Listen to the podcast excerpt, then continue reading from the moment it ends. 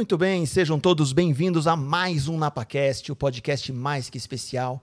E hoje um tema que a galera pediu muito e nós estamos aí atendendo os primeiros pedidos já do nosso podcast, o NapaCast. E então hoje o primeiro primeiro pedido a ser realizado era o papo sobre criptomoedas, bitcoins e, enfim, esse mercado que para alguns podem, pode ser desconhecido, louco, enfim, será? Vamos descobrir tudo isso e muito mais hoje com os nossos convidados mais que especiais. Hoje nós temos eles. Nós... Edu, Olha. e hoje o papo será com quem, hein? Cid, eu estava preocupado se você ia falar comigo hoje, Cid, porque hoje é uma preocupação enorme é, com esses convidados, que nós teremos uma, uma live diferente aí. Então, Cid, o papo hoje será com a galera do Bloco 1 Digital.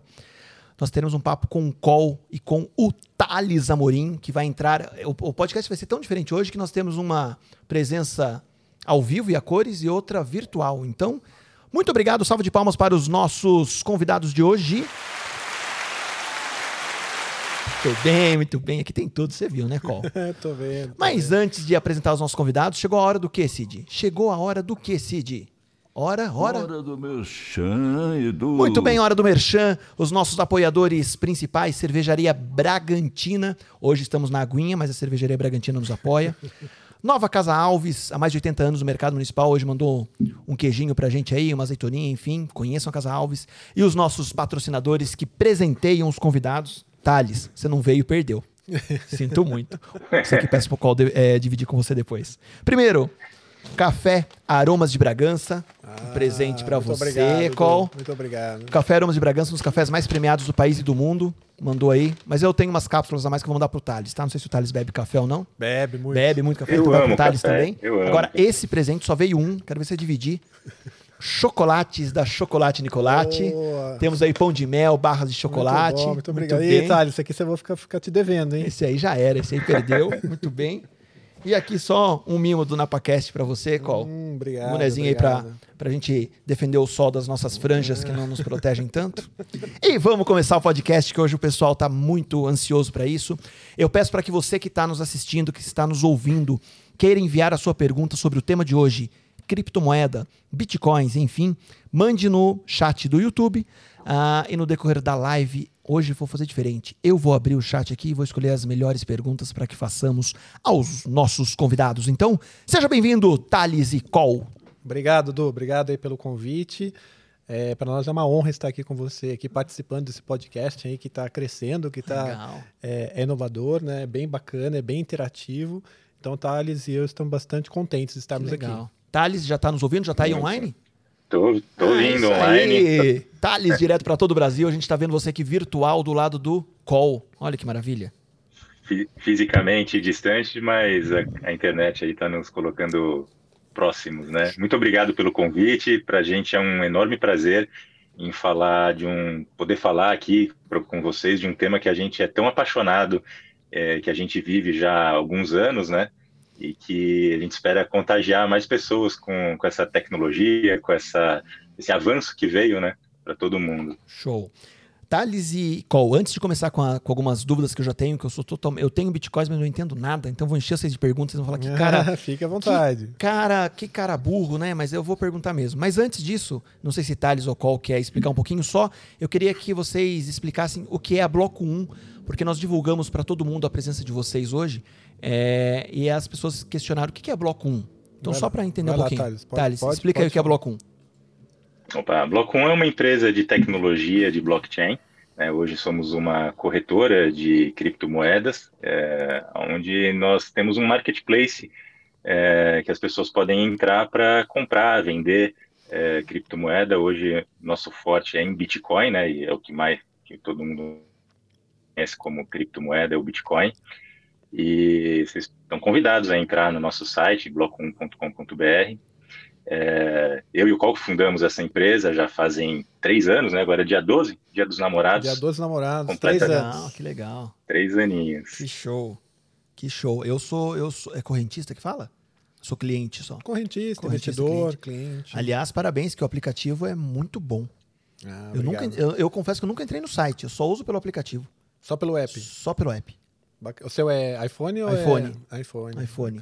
Muito, muito legal mesmo. A gente, quando, quando, a gente criou a empresa, a gente teve um cuidado de usar o conceito de mobile first, né, que é hoje em dia as pessoas usam muito mais o celular do que um computador, um desktop, né? Então não tinha por que a gente não investir mais no, no aplicativo. Show. É tecnologia nossa, tá, Du? Nossa, proprietária, nós que desenvolvemos. Que legal, que é, show. É, existem muitas empresas que elas trabalham com tecnologia de terceiros. Legal. Elas alugam essa tecnologia até de empresas internacionais e elas não têm domínio sobre a tecnologia. Nós temos total domínio, nós conhecemos cada linha de código. Que legal. E, logo a gente consegue fazer as melhorias, os aprimoramentos. Tá toda, nós temos total liberdade em cima do nosso sistema. Que show. É, confesso, já vou pedir desculpa, viu, Thales e, e Call de antemão, porque, como eu disse anteriormente, é, eu adoro, mas eu não entendo nada. Então, para a gente começar do começo. Mas hoje você vai entender. Hoje eu vou entender. Vai. E hoje o, o, o, nosso público vai entender e vai sair tudo aqui comprando criptomoedas ou bitcoins ou N. A gente vai chegar nos NFTs, NFT, NFT, eu não sei falar. Mas enfim, há quanto tempo existe as, as criptomoedas? Quando surgiu assim? Então, o é, que acontece? É, é para falar de criptomoedas, assim, né? Só para só falar, né? Criptomoeda. O que é uma criptomoeda, né? É uma moeda baseada na criptografia, na ciência da criptografia, tá? É, em termos de história, a gente tem alguns marcos que são muito importantes, tá? É, quando a gente fala de criptomoedas, tudo começou lá em 1983. Caraca. É, então, na década de 80. Tem gente que acha que não, que é agora. Na época da internet. É, exatamente. Então, em, em 1983, criou-se assim, o primeiro conceito do que se chamou de dinheiro digital, que foi chamado de e-cash. Então, se você procurar na internet, você vai encontrar. Só que o e-cash teve uma série de problemas e esse projeto não conseguiu ir adiante. Tá? Mas é um marco importante, porque foi o primeiro é, conceito de dinheiro digital que se teve notícia. Aí, é, o, o, é, evoluindo com o tempo, aí em 1997 foi criado é, o esquema de prova de trabalho, que é um dos elementos é, para funcionamento do Bitcoin.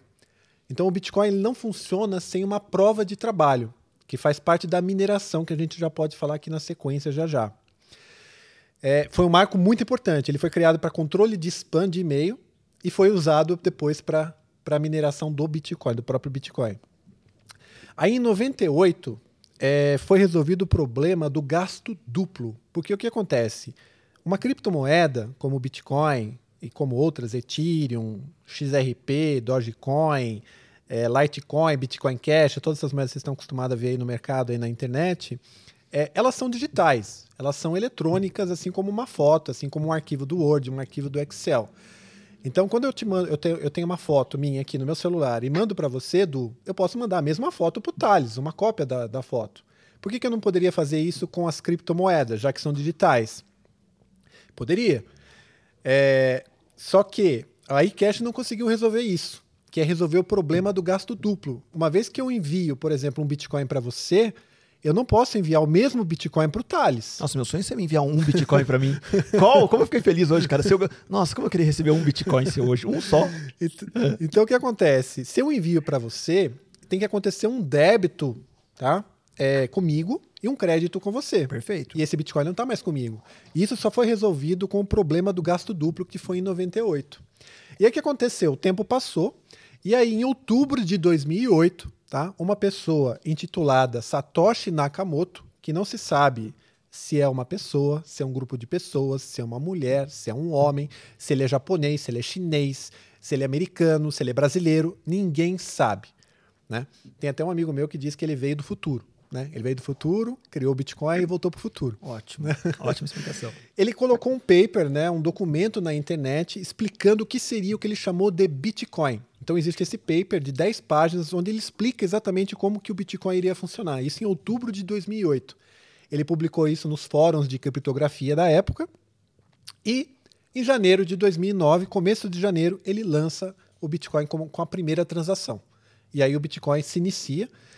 E aí, um marco também importante é que em maio de 2010, um pouco mais de um ano depois, é negociada é, a primeira transação assim de troca de Bitcoin por duas pizzas. Na época foram 10 mil Bitcoins Nossa, por duas pizzas. Isso. Foram as pizzas mais caras da história, né? 10 Bitcoins hoje, nós estamos falando de quase 2 bi, né? 2 bilhões de reais. Né? Então, esses marcos eles, eles são muito importantes para as criptomoedas, muita gente não conhece, né? mas está na, tá, tá na, tá nos livros, está na, na internet. Então, a gente, com isso, o que, que a gente tem de resumo? É que as criptomoedas começaram lá na década de 80, no começo da década de 80, e nesses quase 20 anos elas vêm sofrendo um aprimoramento pelos desenvolvedores. Porque criptomoeda nada mais é do que código de programação. Uhum. Código de programação de computador. Né? Bitcoin é um código de programação, o Ethereum é um código de programação, a XRP é um código de programação. E os desenvolvedores que participam desse, desse, desses projetos, eles vão aprimorando isso ao longo do tempo, para buscar cada vez mais segurança. Então, é, é, assim que surgiram as criptomoedas. E aí, então, o, o, o Bitcoin ele é considerado uma moeda?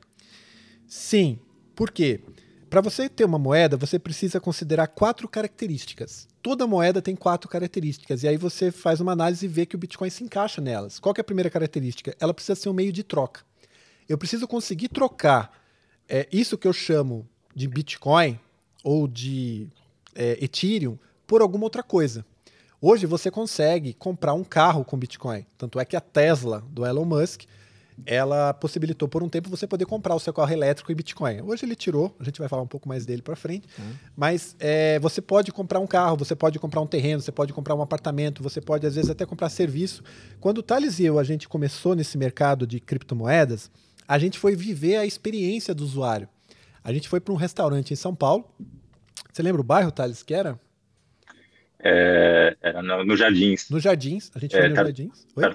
Tatuferia São Paulo. Tatuferia né? São tá Paulo. Um ela está, é, exatamente. ela estava naquele momento, ela estava é, você podendo pagar a sua conta em Bitcoin. E a gente foi viver essa experiência. Isso a gente ainda não tinha corretora, mas a gente já tinha o projeto na cabeça. Vamos viver essa experiência. E nós fomos viver essa experiência, Thales. Quer contar um pouco? Eu vou deixar, okay. porque o Thales conta com tanta emoção esse, essa, experiência. essa experiência. Vai lá, Thales. A gente foi empolgado lá, né? Vamos comer uma, uma boa comida e pagar com Bitcoin, né? Que a gente estava tão envolvido ali naquela época, entusiasmado. E nós comemos muito bem, e na hora de fazer o pagamento, é, o pessoal ali tinha um pouco, não tinha tanta experiência também. Só que o que aconteceu foi que existe uma, uma taxa que se paga na rede de Bitcoin para que a transação possa acontecer, né? E como isso foi no final de 2017, é, foi aquele boom da Novembro, Bitcoin, né? Novembro de 2017 novembro de 2017, chegou a 20 mil dólares um Bitcoin, que aquilo foi inusitado, né, na época, foi um, acho que foi mais uh, emocionante até do que esse último boom que a gente teve no começo desse ano, né, porque muita gente não conhecia, nunca nem tinha ouvido falar. E aí, quando a gente foi fazer o pagamento ali, a, aquela transação de Bitcoin, quando a gente pagou para o é, pessoal ali da, da tatuferia, é, ela demorou para ser confirmada dentro da rede de Bitcoin que existe uma, um mecanismo para que as transações sejam validadas, e que é o processo do minerador. Né? A figura do minerador existe dentro da rede de Bitcoin justamente para fazer essa validação da transação. E, e, isso leva um certo tempo, e principalmente quando a rede está congestionada, muita gente usando. Então, a gente pagou a taxa para esse minerador, né? existe uma, uma taxinha implícita ali dentro desse serviço. Na época foi 50 reais, né, Col? 50 reais. O Bitcoin estava tão, tava tão alto e a, a, taxa ficou tão alta assim que, mas pela experiência foi interessante. E ah, tudo aconteceu, mas levou cerca de uma hora para acontecer, justamente por causa desse entrave que tem do, da logística que o Bitcoin tem intrínseca do processo de validação, de autenticação, é, para garantir a, a, a, transação, né, que ela seja é, legítima. Uhum. Foi emocionante, rede. tá? Mas foi uma dor, foi uma dor, foi um estresse ali com o garçom ali, né, para poder sair Acontecer. dali, porque a gente não queria pagar em reais, a gente queria pagar em Bitcoin, Bitcoin a gente foi, a gente tinha um propósito, né, e a gente quis cumprir esse propósito, e a gente ficou lá até cumprir esse propósito. Show. Agora, conseguimos. Agora, agora conseguimos. pegando, pegando esse gancho, Thales e, e Col, é, por que que Bitcoin vale tanto? Assim, nossa, é, só para para quem está ouvindo agora e não sabe. Então, mas deixa hoje, eu, hoje vamos, eu não concluí lá ainda das ah, moedas. Ah, é. Daí a gente já volta Ah, é, tem os quatro Exato, motivos. São quatro motivos. Eu Só falei do primeiro, primeiro motivo, Desculpa. né? Que foi o meio de troca. Perfeito. O segundo motivo é que tem que ser uma unidade de conta. Eu tenho que conseguir referenciar uma moeda em relação a alguma outra coisa, para ter uma cotação. Então hoje você consegue ter o Bitcoin em relação ao real, quanto que ele custa, em relação ao dólar, em relação ao euro, em relação ao ian. Então é mais uma segunda característica, unidade de conta. A terceira característica é ser uma reserva de valor. Você tem um poder de compra ao longo do tempo. Então, quando você pega o Bitcoin, que nasceu há 12 anos, ele tinha, ele valia lá centavos de dólar quando ele nasceu. Hoje ele vale aproximadamente 185 mil reais. Eu não vi um agora. Um Bitcoin. Um Bitcoin. Então você vê que ele tem um poder de compra ao longo do tempo, portanto, ele tem uma reserva de valor intrínseca. E o último, ele tem que ser um ativo aportador. Quem é dono dele, tem ele. Então, assim, se eu tenho uma nota de 100 reais e você pega essa minha nota, você passa a ser o dono dessa nota. A mesma coisa acontece com o Bitcoin. Quem tem o Bitcoin é dono dele, então ele é um ativo aportador. Por essas três não é nominal, né? Não, não é nominal, exatamente. Por essas três por essas quatro características, a gente considera sim que, é que o Bitcoin é uma moeda, embora é, algumas instituições financeiras, bancos, não, não é uma moeda, não é só um ativo, é só um token, não. É uma moeda sim, porque ele, ele cobre as quatro características do que é uma, uma, moeda. moeda.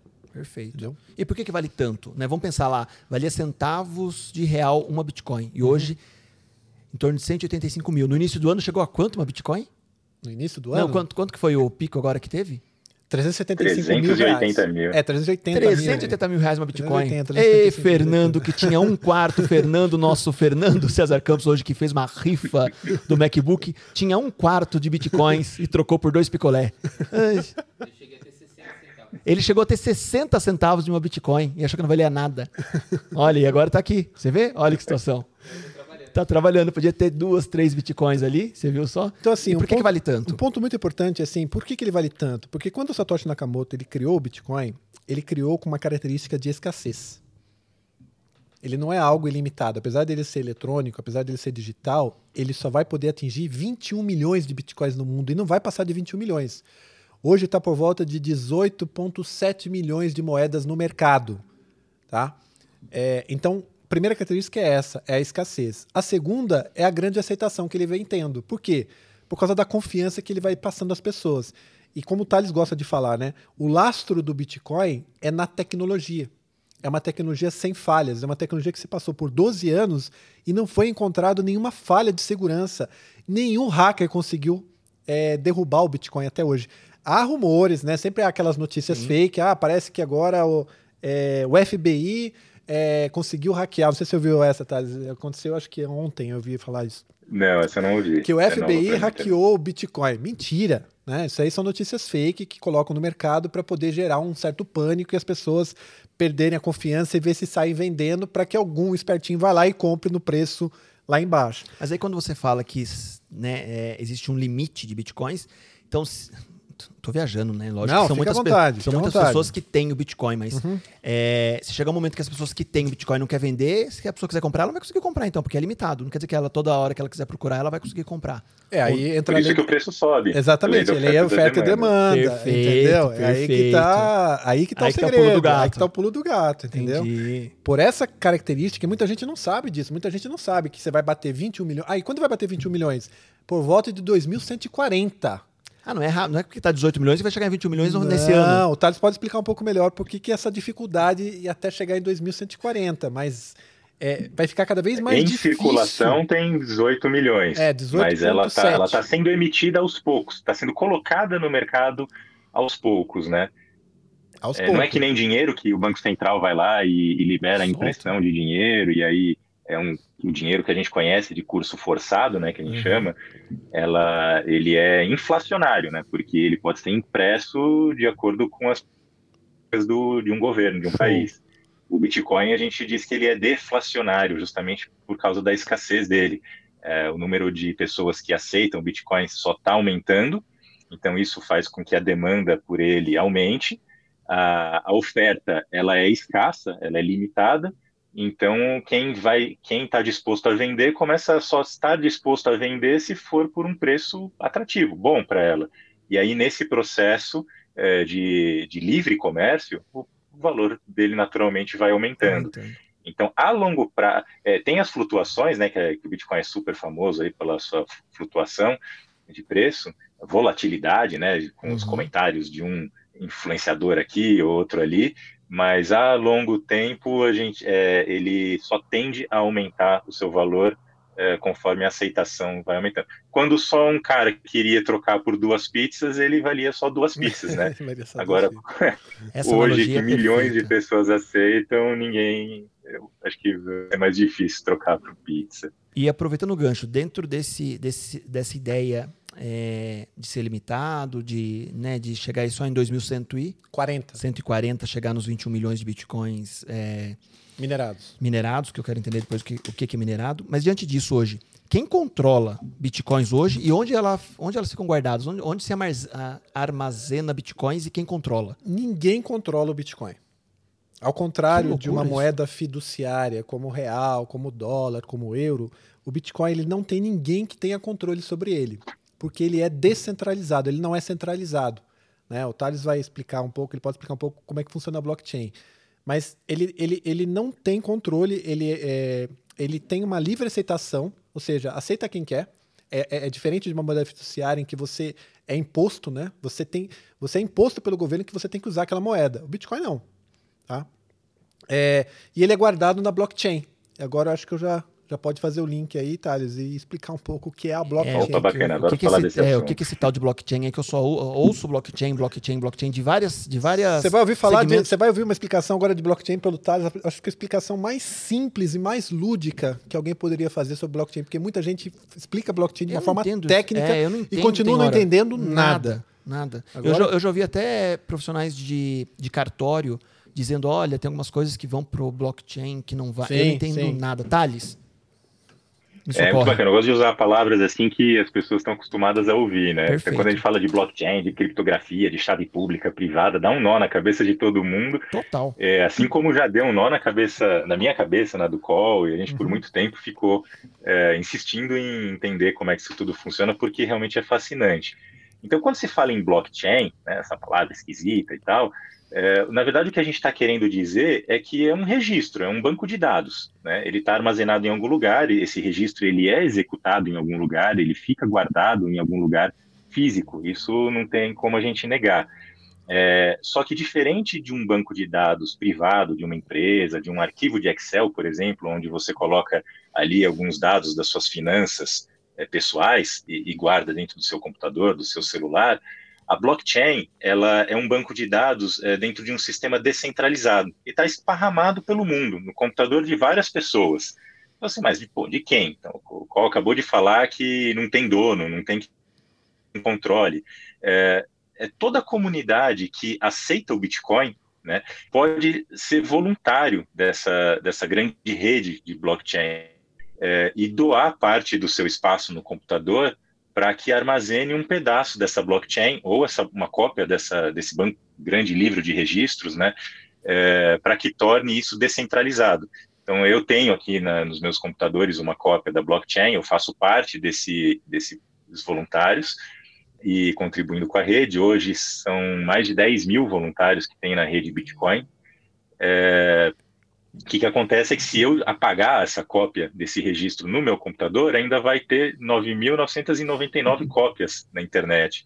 Então precisaria acontecer uma catástrofe mundial e, e deletar essa, todas essas cópias em computadores de pessoas que a gente nem sabe onde estão, né, para que possa haver um impacto dentro da rede é, do Bitcoin. Então, é, as transações de Bitcoin, esses Bitcoins, são registrados, qual tem lá seu, eh, seus bitcoins, ou uma fração de dele, na verdade existe um registro é, que alguém que tem uma determinada senha por aqueles bitcoins está registrado dentro desse banco de dados. Então, é, e essa cópia está distribuída nos ao, ao, voluntários aí, né? Então não existe um lugar físico controlado, específico, que eles estão armazenados. Existe apenas um registro como num cartório tem um registro de um dado de um imóvel, é, que alguém é dono daquele imóvel e depois esse registro pode ser replicado para outros cartórios consultarem também, né?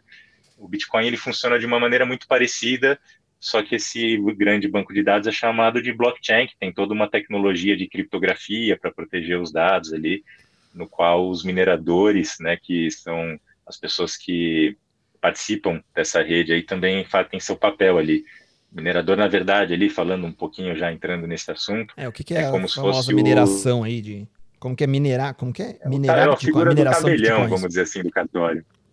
É o cara que vai validar a transação. A hora que você vai num cartório fazer um registro de um imóvel, é, fazer um registro de fé pública, né, que Sim. a gente chama, na verdade, você está ali abrindo o livro de registros do cartório, botando sua assinatura ali, com algumas testemunhas, e está tornando público para qualquer um ir lá consultar de que naquele dia, naquele horário, por aquelas pessoas devidamente identificadas, foi feito aquele registro.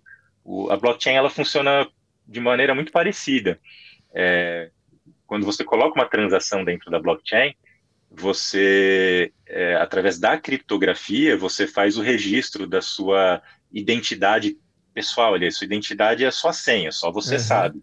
Então você vai ali, pega aqueles bitcoins que estavam dentro da sua propriedade, assina, põe a sua assinatura digital e faz um registro na blockchain. Eu, Thales, mas não de maneira, é, de maneira anônima, né? Sim.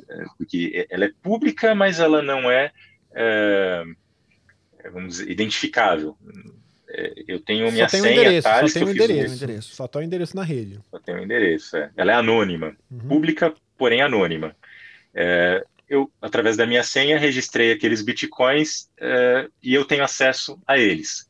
Quando eu vou transferir para o call, o call me fornece parte da senha dele, eu pego esses meus bitcoins, embaralho eles com a senha do call, só ele vai conseguir criptografar, né, ter acesso àquilo, e registro na rede Bitcoin, dentro do, dessa blockchain, e torno ela pública porque ela está na internet, tem é, essa é a característica principal da, desse livro de registros é, é, ser público.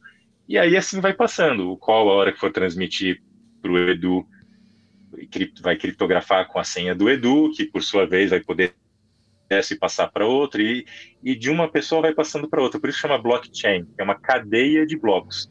É, tá tudo são blocos de registros, todos é, encadeados com a tecnologia da criptografia e que sempre existe esse histórico da onde veio, né, através dessa cadeia de registros.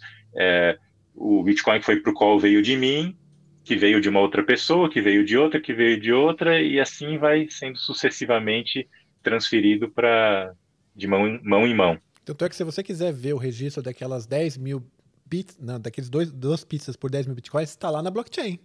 Tem, vai tem ver todo pizza. histórico. Mas tem É, o histórico. Tem o histórico de que aconteceu uma histórico. transação de 10 mil bitcoins ali no, no começo E uma de pergunta- em maio de 2010. Outra- Uma pergunta muito besta. O, o blockchain Brasil legal? Existe um registro legal para garantir essa segurança do blockchain, dos acessos, enfim? Ou isso é, uma segura, ou, ou isso é mundial? Thales. É mundial. É mundial. mundial. Ele, Mas o Brasil tem que validar? esses Legalmente o participantes- Brasil valida? Não, não. Não. Não. Dizendo Não, que sim, isso é seguro ou não? Ah, não. A grande diferença do Bitcoin para as moedas de curso forçado é que é uma tecnologia de livre aceitação. Tá. Então, assim, é, vamos dizer que um governo proíba é, dentro do país dele, ó, aqui no meu país esse negócio de Bitcoin está proibido, eu não, eu não vou mais permitir. É, e aconteceu recentemente, É, o Irã proibiu. Né? O Irã proibiu. É. É uma, é uma legislação específica do país. Se Perfeito. você passar, se você estiver usando o Bitcoin, você vai estar é, Infringindo, cometendo um crime, ok. é, infringindo a legislação, mas não tem como o país é, tecnicamente impedir que o Bitcoin seja usado. Basta a pessoa aceitar. Se tiver uma padaria na esquina lá no Irã que é, de maneira escusa, né, o, aceite o Bitcoin, será possível um cliente transferir esses bitcoins para o dono da padaria e continuar sendo negociado no mercado Perfeito. negro, vamos dizer entendi, assim. Entendi, Perfeito. Não precisa ter, eh, de forma prática, técnica, eh, a aceitação de um país. É lógico que você, eh, existe a, a questão da legislação que você é obrigado a seguir. A gente não vai infringir, né? Aham. Mas tecnicamente não tem como. É, eu acho que falando um pouquinho de legislação, tá, eu acho que é interessante falar que hoje existe uma regulamentação no Brasil, que foi dada pela Receita Federal, que é uma instrução normativa, onde ela obriga né, todas as corretoras do Brasil é, a declarar todas as operações que acontecem de criptomoedas nas suas corretoras. Então, a Bloco 1, todo mês, ela declara para a Receita Federal todas as transações que aconteceram de Bitcoin, de Litecoin, Perfeito. Ethereum, etc. Então, isso é uma instrução normativa do governo. É uma legislação, a gente tem que seguir. Se a gente não segue, a gente fica contra a lei. Mas isso não impede, tecnicamente, de que o Bitcoin funcione se a pessoa não declarar. Entendeu? Ela fica contra a lei, mas tecnicamente ela continuaria transacionando. Ninguém ia conseguir bloquear agora fulano que não, que não declarou ali para a Receita, não consegue mais transacionar Bitcoin pela blockchain, não, porque a blockchain ela é livre disso, lembra? Uhum. Ela, ela não é centralizada, ela é descentralizada, ninguém comanda, ninguém, ninguém tem controle sobre ela. É algo totalmente livre. Né? Esse é, é o grande poder da, das criptomoedas. E vocês falaram ainda há pouco, na, acho que o Thales falou na fala, sobre a mineração de bitcoins. O que é a mineração de bitcoins? Isso, como é que funciona? Assim? O que é a figura do minerador? Né? Quando você faz um registro é, daquele Bitcoin na blockchain, você vai lá, vou, vou fazer uma transferência do meu Bitcoin para o call. Ele vai me fornecer o código dele, né, que seria senha, uma parte da senha dele, que a gente chama de chave pública, o, o endereço é, da carteira dele. O endereço na rede. Eu vou né? pegar os bitcoins que eu vou transferir para ele. O endereço na rede. É, é como se fosse uma, o endereço da sua conta bancária. Uhum. Então eu vou pegar e vou transferir os meus bitcoins é, para o call, para a conta dele, né, que é a wallet, a carteira dele. Certo. Quando eu faço isso e transmito para a rede de Bitcoin, essa, essa mensagem dessa transação para ser feito esse registro, ela é colocada numa, numa caixinha, numa memória é, volátil da rede, né, que a gente chama de mempool. É, essa, é, ela fica disponível, essa transação, para que voluntários da rede processem essa transação, validem se está tudo ok, ah, esse Bitcoin realmente era do Thales, era é, real, é, a transação está com todas as características é, necessárias para ser validada e registrada de maneira definitiva dentro desse banco de dados. Tá, se ela tiver ok, esse minerador ele vai realizar um é chamado de prova de trabalho, que, que é um esforço começo, computacional, que é um esforço computacional exigido desse voluntário é, para que essa transação seja validada, né, para que exista um custo.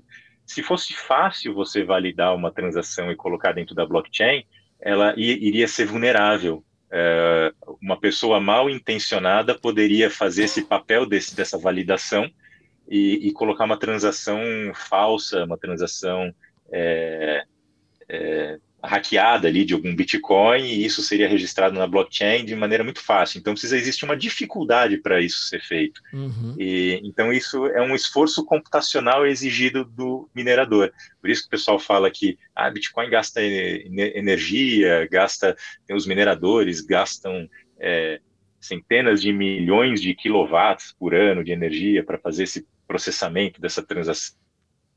Precisa existir esse esforço, esse custo, para que é, tenha uma, um valor, né? essa transação ele seja difícil. Quando esse minerador consegue validar essa transação e registrar ele e realizar essa prova de trabalho, né? levanta uma bandeirinha, olha, eu consegui resolver essa prova de trabalho e vou registrar essa transação dentro da rede. É, ele, ele recebe uma recompensa por isso. O que, que, é essa recompensa que ele recebe? É justamente aqueles bitcoins que estão sendo emitidos, que ainda não estão em circulação, até completar aqueles 21 milhões de bitcoins, né? Eles são colocados em circulação, eles são emitidos na forma de recompensa para aqueles voluntários que validaram as transações que estão sendo colocadas dentro da rede.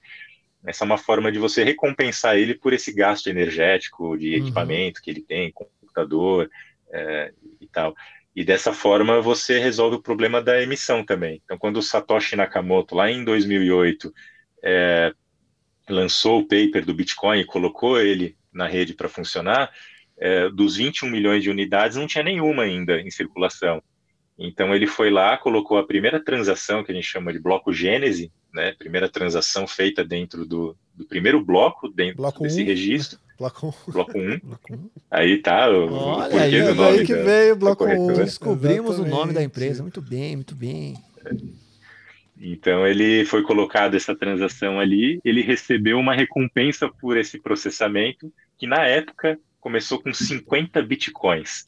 Então, cada vez que você resolvia é, essa prova de trabalho, validava um, uma quantidade de transações, colocava dentro de um bloco e registrava na blockchain, você recebia 50 bitcoins de recompensa por esforço. Essa prova de trabalho, e... só para deixar um pouco mais claro pessoal, Thales, aqui, é uma equação matemática extremamente complexa que tem que ser resolvida. Essa é a prova de trabalho.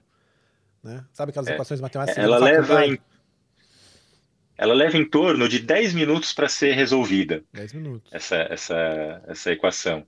E se você conseguir resolver ela de maneira mais rápida que os 10 minutos, a própria rede, que a gente chama de consenso da rede, né, é, que é um, é um, algoritmo escrito dentro, é, um, é um, a regra do, de funcionamento do, do programa do Bitcoin, uhum. do código, né, que, que, é regido ali. Ela, se você resolver mais rápido que 10 minutos, a próxima vez que alguém for resolver essa prova de trabalho, a rede de Bitcoin vai deixá-la mais difícil. Ela vai dar, deixar mais uma dificuldade maior para que, suponhamos que o, o call invente um computador muito mais potente o computador dele ali, como voluntário, resolveu em cinco minutos. A próxima vez que alguém for resolver essa prova de trabalho, vai ser mais difícil ainda para que um computador igual dele leve os 10 minutos para resolver. Então, sempre vai levar em média 10 minutos para ser resolvida essa prova de trabalho e um novo bloco vai ser adicionado a esse registro a cada 10 minutos. Então, a cada 10 minutos, lá em 2008, alguém recebia 50 bitcoins de recompensa pelo esforço. Perfeito. A cada dois anos, essa recompensa ela cai pela, ela cai pela metade. É regra isso, tá? É regra do código. É regra. É regra do código, é. E, e a cada quatro anos, isso, essa regra cai pela metade. Então, é, nós temos já 12 anos de Bitcoin, né? É, 13 anos de Bitcoin. Então, no, rodou os primeiros quatro anos, em vez de você receber 50 Bitcoins pelo esforço por bloco minerado, o minerador passou a receber 25. Quatro anos depois, essa recompensa caiu de novo pela metade, passou a ser 12 bitcoins e meio. E quatro anos depois, caiu para 6,75, que é o que a gente está atualmente. Cada 10 minutos, um minerador é recompensado com 6,75 bitcoins por resolver essa prova de trabalho. E assim sucessivamente vai acontecendo até acabar os 21 milhões de, uhum. de bitcoins é, colocados em circulação. Mas daí, diante disso, Thales, vale a pena minerar bitcoins hoje? Minerar bitcoins é como um, um negócio. É, ele vale a pena se você conseguir dimensionar o seu negócio de maneira a, a que torne ele lucrativo. É como vender, é, abrir uma loja de, vamos dizer assim, e revender. Você tem os seus custos fixos, você tem o seu o, o, o, valor da roupa que você vai vender, por quanto você, né, o custo e a receita. Se a conta fechar é, com lucro, valeu a pena. Bitcoin funciona da mesma maneira. Você vai ter que fazer um investimento em equipamentos, né, para minerar. Esses equipamentos têm um custo, tem um custo de energia elétrica também. É, se a quantidade de bitcoins que você conseguir minerar, é, conseguir as quantidade de validações que você fizer na rede é, elas forem suficientemente é, boas para que os custos que você tem com energia elétrica, com equipamento, então a gente você tem lá o, o retorno do investimento, né, o payback do, do investimento, tudo. você tem que fazer todas essas contas para tornar o negócio rentável. O que acontece é que muitas vezes o preço do Bitcoin flutuando muito rápido e aquela continha que você fez de ah, se eu comprar é, 10 mil reais em equipamento para minerar Bitcoin. No atual preço do Bitcoin, pode ser que em 10 meses eu pague o investimento nos equipamentos e eu comece a ter lucro. Mas, de repente, se no meio do caminho o Bitcoin cai de preço e não uhum. volte a aquele preço que era quando você começou, esse tempo de retorno demore mais e você tem que levar em conta tudo isso. Muita gente acaba fazendo um investimento achando que vai ficar rico minerando, no meio do caminho é, acaba percebendo que não é assim, você tem que fazer um planejamento muito bem estratégico ao longo de um tempo maior do que só aquele poucos meses ali que normalmente o pessoal acaba fazendo, né? Perfeito. E vocês falaram um pouquinho no início sobre né, é, o que faz a Bitcoin subir, enfim. É, hoje, hoje o preço da Bitcoin está em 100 185, né? 185 mil. Acho que mais ou menos isso. Beleza. Quem que manipula o preço? Como, como que a gente entende a questão do preço da Bitcoin? Então, o que, que acontece? É, quando a gente fala de, de preço de Bitcoin, é, é, é, assim, a gente tem que levar em consideração que há grandes influenciadores, há grandes personalidades que acabam influenciando no preço, né? Como a gente vê hoje recentemente o Elon Musk, né? O Elon Musk lá da Tesla, ele é uma grande personalidade, ele tem mais de 56 milhões de pessoas que seguem ele no Twitter. Quando ele faz alguma declaração em relação ao Bitcoin, por exemplo, ou em relação a alguma outra criptomoeda, isso mexe com o mercado. Por quê? Mexe com a confiança das pessoas. É, então ele coloca lá, por exemplo, ele colocou recentemente lá um, um, é, uma nota lá é, de, um, de um, um casal, né? Um, um casal que estava ali num diálogo, e depois ele mostrou um coração quebrado, do, né? Com o Bitcoin. Do tipo, quebrei minha relação com o Bitcoin. Tipo, não vai dar mais, né, Bitcoin? Isso gerou um pânico no mercado, né? Isso fez o Bitcoin cair 10%, né? Então, é, é, as pessoas elas são movidas por isso, mas quem mexe no preço é o mercado. Quem dita o, o preço é o mercado. Esses, essas grandes personalidades elas se influenciam e elas têm uma boa influência. Se, por exemplo, é, o Jeff Bezos disser agora que ele é o próximo Elon Musk do Bitcoin, isso vai mexer extremamente com o mercado, né? Porque as pessoas elas são levadas por notícias, né? É, mas quem mexe, quem muda, o quem muda o preço é o mercado. É sempre o mercado. Não é o Elon Musk que muda o preço, não é o Jeff Bezos, não é o Mark Zuckerberg, não é o Bill Gates, são, é o mercado. O problema é que as pessoas que mexem com o Bitcoin, é, muitas pessoas elas têm, uma, elas têm uma imaturidade de investimento. Elas são muito levadas pela emoção. E lidar com Bitcoin, você precisa ter maturidade é que nem um, um jovem que vai começar um relacionamento, ele vai se comportar de uma determinada maneira, está começando um primeiro relacionamento, então qualquer briguinha já vai sair para o lado, né, vai ter muita discussão, etc. Vamos parar de se falar por duas semanas, etc. E tem aquele adulto que já está no relacionamento há muito mais tempo, que se tem alguma desavença, se tem algum problema lá de personalidade, de conflito, ele vai dar aquele tempo para a esposa, ou para namorado, para noivo e depois volta a se falar. É maturidade. Ele sabe lidar com a situação. O problema é que é, muitas pessoas que investem hoje no Bitcoin, elas não têm maturidade de investimento. Porque elas não investem nem em renda fixa, né? nem é, em papéis que são é, extremamente mais estáveis e simplesmente pulam de uma poupança para o Bitcoin. Né? E o Bitcoin, com essa grande oscilação que ele tem diariamente, que nem hoje ele subiu 15% em questão de horas, Ontem ele caiu 10% em questão de horas e tem, a gente já viu, né, Thales? Ele subiu 30% num dia. Né? Ele caiu? Então daqui a pouco ele volta. É, é, então, assim, a oscilação ela é muito grande. E se as pessoas não têm maturidade para lidar com isso, elas entram em pânico. Né? Eu, tava, é, eu, eu, eu costumo falar para as pessoas assim: tem uma estratégia a você ao lidar com Bitcoin ou com criptomoedas. Que estratégia é essa? Uma das estratégias é você adquirir o Bitcoin e falar assim: eu vou rodar ele, eu vou segurar ele por tanto tempo, e daqui tanto tempo eu vou ver quanto ele tá para ver se vale a pena eu me desfazer dele ou não. Essa é uma estratégia. Que aí você não vai se importar é, se o preço vai subir, se o preço vai cair. Você vai falar o seguinte: voltou? Você vai falar o seguinte: daqui cinco anos, por exemplo, eu vou ver quanto está o Bitcoin e eu vejo se eu vendo ou não. Perfeito. Tá? É, essa é uma estratégia. A outra estratégia inteligente é assim: olha, eu vou comprar o Bitcoin no preço que ele está agora, nos 185 mil. Quando ele subir 10, 20%, eu vou vender e vou fazer meu lucro e vou sair. ok. Ok.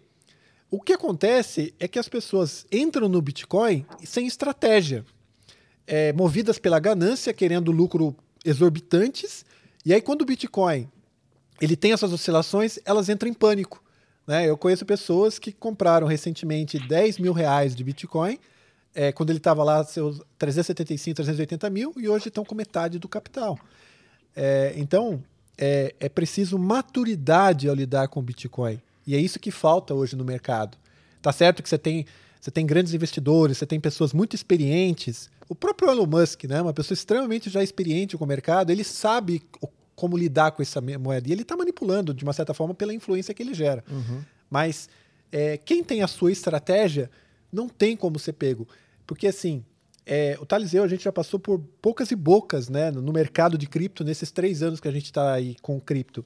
E você precisa ter sangue de aço para poder aguentar o Bitcoin. Imagino. Tem que ter sangue de aço.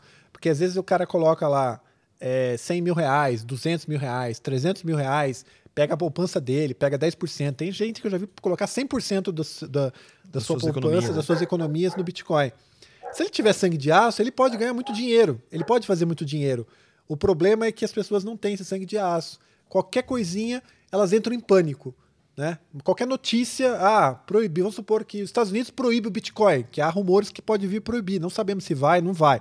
Mas tem uma força que diz que vai, tem outra força que diz que não vai, não sabemos. Mas isso mexe com o mercado, porque a pessoa entra em pânico, porque ela não tem estratégia, então ela mas falando, se perde. Qual, mas falando nisso, quando ela chegou nesse pico de 375, 380 mil, mil, ela pulou de um estágio muito pequeno para o 375, ela foi aumentando e chegou nos 375? Não, ela vai aumentando, ela vai subindo, ela vai, ela, ela sai lá, por exemplo. É, mas foi no prazo curto, né? Isso, por exemplo. Ela bateu 70 mil reais lá, na época lá, que foi em 2017. E aí o que, que aconteceu? Quando ela bateu 70 mil reais, ela começou a cair. Cair, cair, cair, cair. Só caiu. Caiu. Bateu lá perto dos 7, 7 8 mil reais. 6 mil reais, mais ou menos.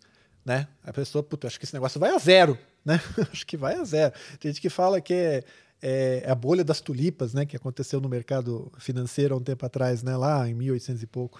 É, aí as pessoas entram em pânico, mas aí de repente ela começou a recuperar. De 6 foi para 7, 7, 8, 9, 10, aí foi 15. Aí ela fica um tempo lá no 15, 14, 13, e de repente 20.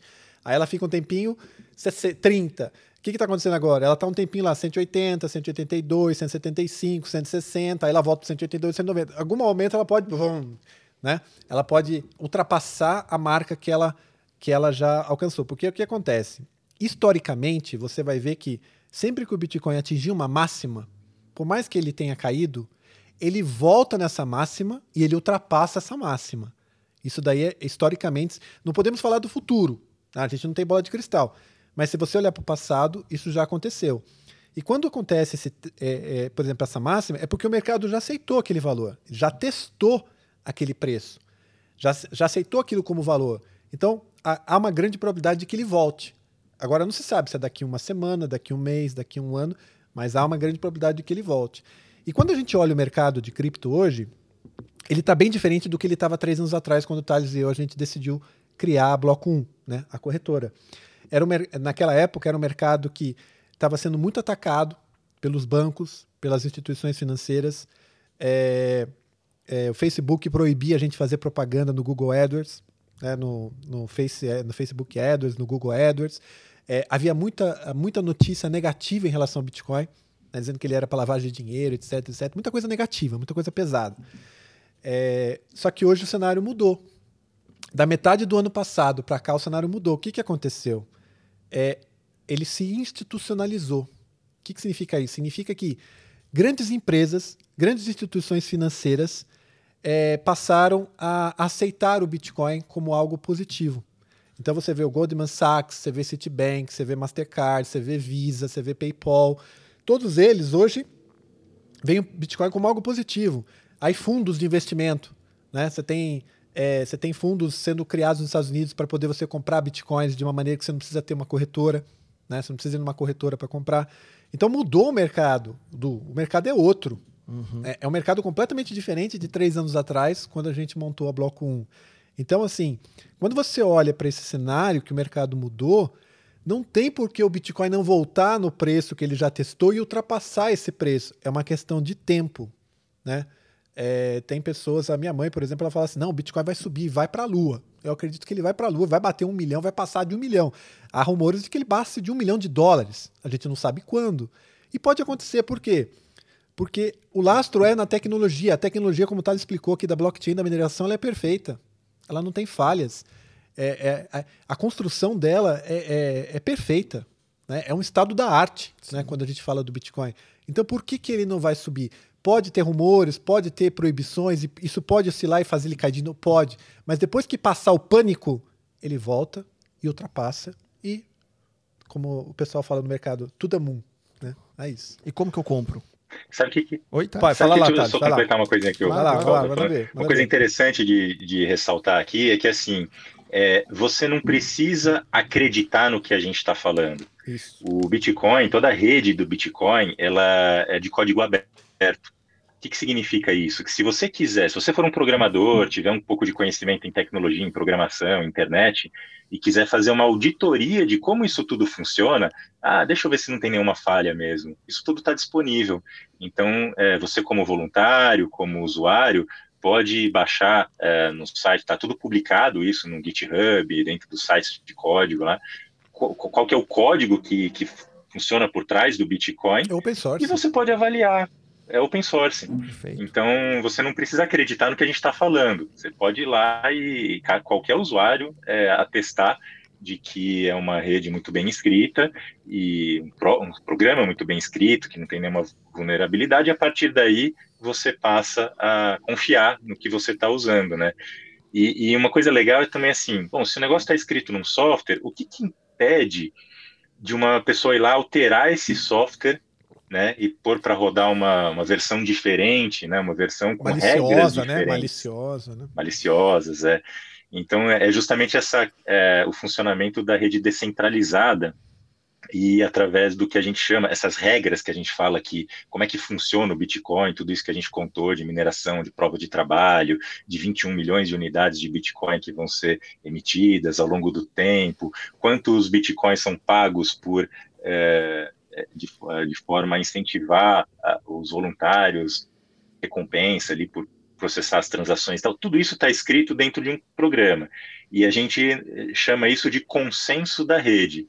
Então, são regras é, que é onde todo mundo que usa aquele software, de um, uma versão específica daquele software, está é, sendo, tá sendo uma forma de você é, validar aquela versão de software. Ó, é, no meu computador aqui eu estou rodando essa versão, então eu, eu estou de maneira, estou é, votando nesse consenso, estou dizendo que eu aceito essas regras, né?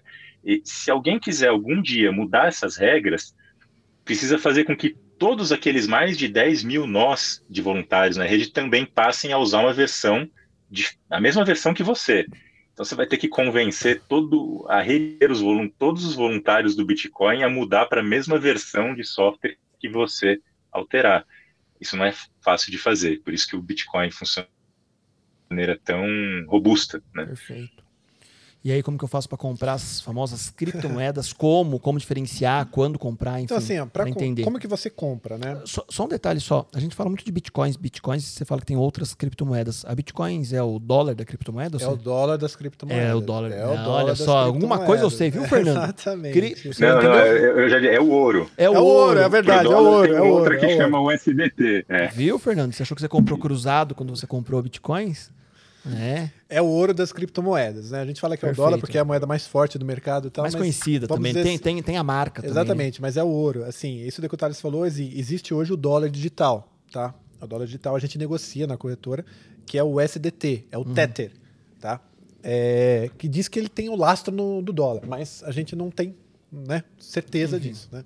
Mas como eu compro? Como é que você compra? É, uma forma de você comprar o Bitcoin é da forma mais assim, é a mais simples e a que foi criada pelo Satoshi Nakamoto, que é o P2P, é o peer-to-peer. Então assim, eu tenho Bitcoin, você quer comprar Bitcoin. A gente negocia um preço entre nós aqui, tá? Você me paga esse dinheiro e eu te transfiro o Bitcoin para sua carteira, para o seu endereço na rede. Perfeito. Tá? É o peer-to-peer -peer que a gente conhece. Só que o que acontece?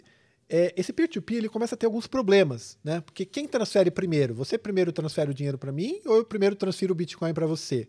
A gente não se, se a gente se conhece, ok, se a gente se confia. Mas se a gente não se confia, se a gente não se conhece, então surge a figura das corretoras, tá? As corretoras elas são instituições de marketplace, é, onde ela faz a ponte de intermediação entre quem quer comprar e quem quer vender. Então você quer comprar bitcoins, você vai numa corretora você vai lá, coloca o seu dinheiro, os seus reais ali, e você entra num sistema de livro de ofertas, né, de book, e você põe uma ordem de compra e compra de alguém que está querendo vender, que também foi lá na corretora e colocou. Então a corretora é uma outra maneira de você é, a, adquirir bitcoins. Aí eu acho que aqui é importante uma ressalva. É, há corretoras e corretoras. Tá? É, há corretoras idôneas no mercado que entram lá, que são sérias, pessoas que construíram aquela corretora que são sérias, que elas não vão é, aplicar nenhum golpe. Mas há muitas corretoras que são criadas quando acontece esse movimento de de pump, que a gente fala, né, de subida repentina do Bitcoin, aí as pessoas querem. Uma pessoa lá é, que nunca mexeu com poupança, é, ela ouve falar: Nossa, eu acho que eu vou comprar Bitcoin. E ela vai numa corretora X lá na internet, procura e compra, coloca seu dinheiro lá sem conhecer. Ela, ela pode sofrer grandes problemas lá se ela não conhece essas pessoas, se as pessoas não forem sérias. Tá? É, então, é, uma recomendação, uma dica que a gente dá é compre de corretoras confiáveis, corretoras que você conhece. É, se possível, conhece os donos ou conhece quem conhece os donos. Né? É, é, a Bloco 1. Que já tem um histórico, que já né? tem um que histórico. de mercado. Exatamente, como a Bloco 1. A Bloco 1 ela já está há três anos no mercado. Ela foi fundada por mim e por Thales, duas pessoas do mercado corporativo. Tá? Eu vim de uma grande. É, de uma, uma grande Big Four, né, que é a Deloitte. Eu era um ex, eu era um executivo da Deloitte, eu saí da Deloitte para fundar a corretora. O Thales também trabalhou em grandes empresas, ele foi é, engenheiro de produtos dessas empresas na área de eletrônica, etc. Então a gente saiu dessas, de, dessas empresas para poder fundar a nossa corretora. Então a gente é pessoas sérias no mercado. Uhum. Nós não uhum. somos moleques, nós não somos aventureiros, mas tem muita gente que é. Então tem que tomar esse cuidado. E a gente já, já negociou aí mais de 10 mil bitcoins nesses três anos. Né? Já passaram por nós, através da nossa intermediação. Eu então... só queria uma, tá? Viu, Thales? Se puder olhar com o coração, então, Porque eu sou cliente da Block 1, se você olhar, olhar todas as minhas bitcoins. Ô, Fernando, quantas vírgulas eu falei que eu tenho antes, depois do zero de bitcoins? Uma, várias, acho que umas oito. Não, umas oito. Mas umas esse você já deu o primeiro passo. Já deu um primeiro já passo. São oito casas decimais para chegar em um. Olha, tá lindo isso. E Du, quando você compra bitcoins para uma corretora, você ainda tem dois modelos. Você tem o um modelo de você comprar num book de ofertas, num livro de ofertas, que você entra lá no sistema, loga, faz um cadastro, põe a sua ordem lá no book mesmo, né? E você tem também a opção de comprar por mesa balcão, que você não acessa necessariamente o sistema, mas você liga para a mesa da corretora, né, da Bloco 1, por exemplo, e você fala, olha, eu quero comprar um Bitcoin, quero comprar dois Bitcoins. E porque você vai falar, mas por que, que vai querer comprar uma mesa balcão e não direto no livro de oferta? Porque às vezes não tem liquidez do livro de ofertas para você comprar a quantidade de bitcoins que você quer. Se você quer comprar 100 reais, 200 reais, mil reais de bitcoin, você vai conseguir comprar no livro de oferta. Mas se você quiser comprar 10 bitcoins, 5 bitcoins, você não vai conseguir comprar livro de ofertas. Até porque se você comprar um livro de ofertas, você vai derrubar aquele book e você vai aumentar o preço absurdamente. Porque cada corretora é como se fosse uma bolsa de valores. Ah. Né? Não é assim, todas as corretoras formam uma bolsa. Não. Cada corretora é uma bolsa. Né? Ela, ela tem o seu preço. Claro que esses preços eles meio que se igualam, meio que são parecidos, mas aí cada uma é uma bolsa. Então, é, para comprar volumes maiores, você vai numa mesa balcão a mesa OTC e a, e a Bloco 1, ela tem uma das melhores mesas OTC no Brasil. Tá? A gente tem uma rede de fornecedores homologados, a gente atende Brasil, atende América, Europa e toda a Ásia. Né? É, e nós temos um atendimento diferenciado e agilidade na entrega.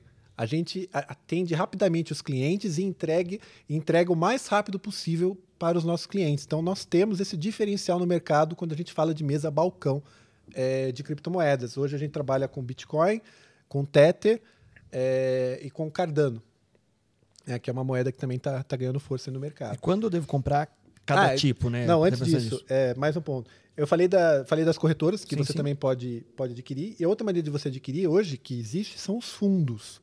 Né? É, foi, é, é, é, existem fundos de criptomoedas que você consegue ir lá e comprar uma cota do fundo. Você pode entrar na própria B3 lá, aplicar um determinado código lá e você vai adquirir uma cota do, do Bitcoin. Isso não acontecia o ano passado. Isso passou a acontecer esse ano. Também é uma outra maneira de você comprar Bitcoin. Mas. Alguns bancos começaram a oferecer alguns também bancos também, seu portfólio mas, de investimento. Mas aqui no Brasil ainda oferecem como fundo, né? Como uma cota de um fundo. Não oferece o Bitcoin para. É, e você não é dono do Bitcoin. Você não é dono. Aquela grande característica importante do Bitcoin de você ser o seu próprio banco ser, o próprio custodiante do, da sua moeda, né? É é, que, que é? Ter o dinheiro no bolso, né? É, dinheiro no banco, se o banco quebra, o dinheiro ele leva. Uh, tem, tem, que ter o dinheiro no bolso. Essa é a, a propriedade da ser o ativo ao portador, né? Então a gente sempre aconselha de quando você adquirir muitos bitcoins para investimento a longo prazo, ah, eu vou comprar um pouquinho agora, porque daqui 10 anos, daqui 15 anos, é, eu acredito muito na tecnologia e isso pode valer um milhão de dólares e eu estou investindo a longo prazo. A gente aconselha o quê? Compre esses bitcoins, pode ser numa corretora, pode ser num, num livro de ofertas, numa mesa balcão, e saca esses bitcoins e guarda numa carteira pessoal, uma carteira eletrônica, um aplicativo no celular, é, em, em, algum é, onde você tem acesso aos seus próprios bitcoins. Você não deixa a custódia deles com um terceiro, né? É a mesma coisa que dar a senha do teu banco para uma pessoa cuidar. É, não, o importante é você é, ter o seu próprio cofre e, e guardar. É, é, é, falando nisso já é uma pergunta, né? Quando eu compro e onde eu guardo, né? Agora já ficou mais fácil. Exatamente. Né? Já entramos guarda nisso. Nas, nessas carteiras que o Thales falou. O que acontece é que hoje é, tem corretoras que eu já falei aqui para você que, que não tem tecno, a tecnologia não é delas, não é proprietária. Elas usam uma tecnologia de um terceiro. E tem corretoras até razoavelmente grandes aqui no Brasil que têm essa tecnologia de terceiros.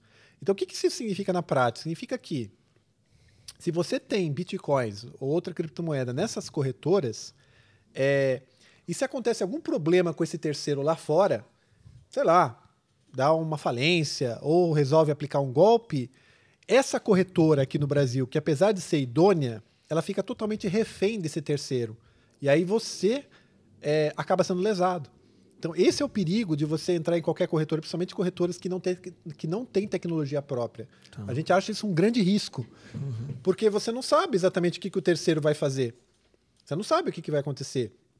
É, aconteceu no ano, é, o ano, acho que foi o ano passado, o ano retrasado, agora não lembro, Thales.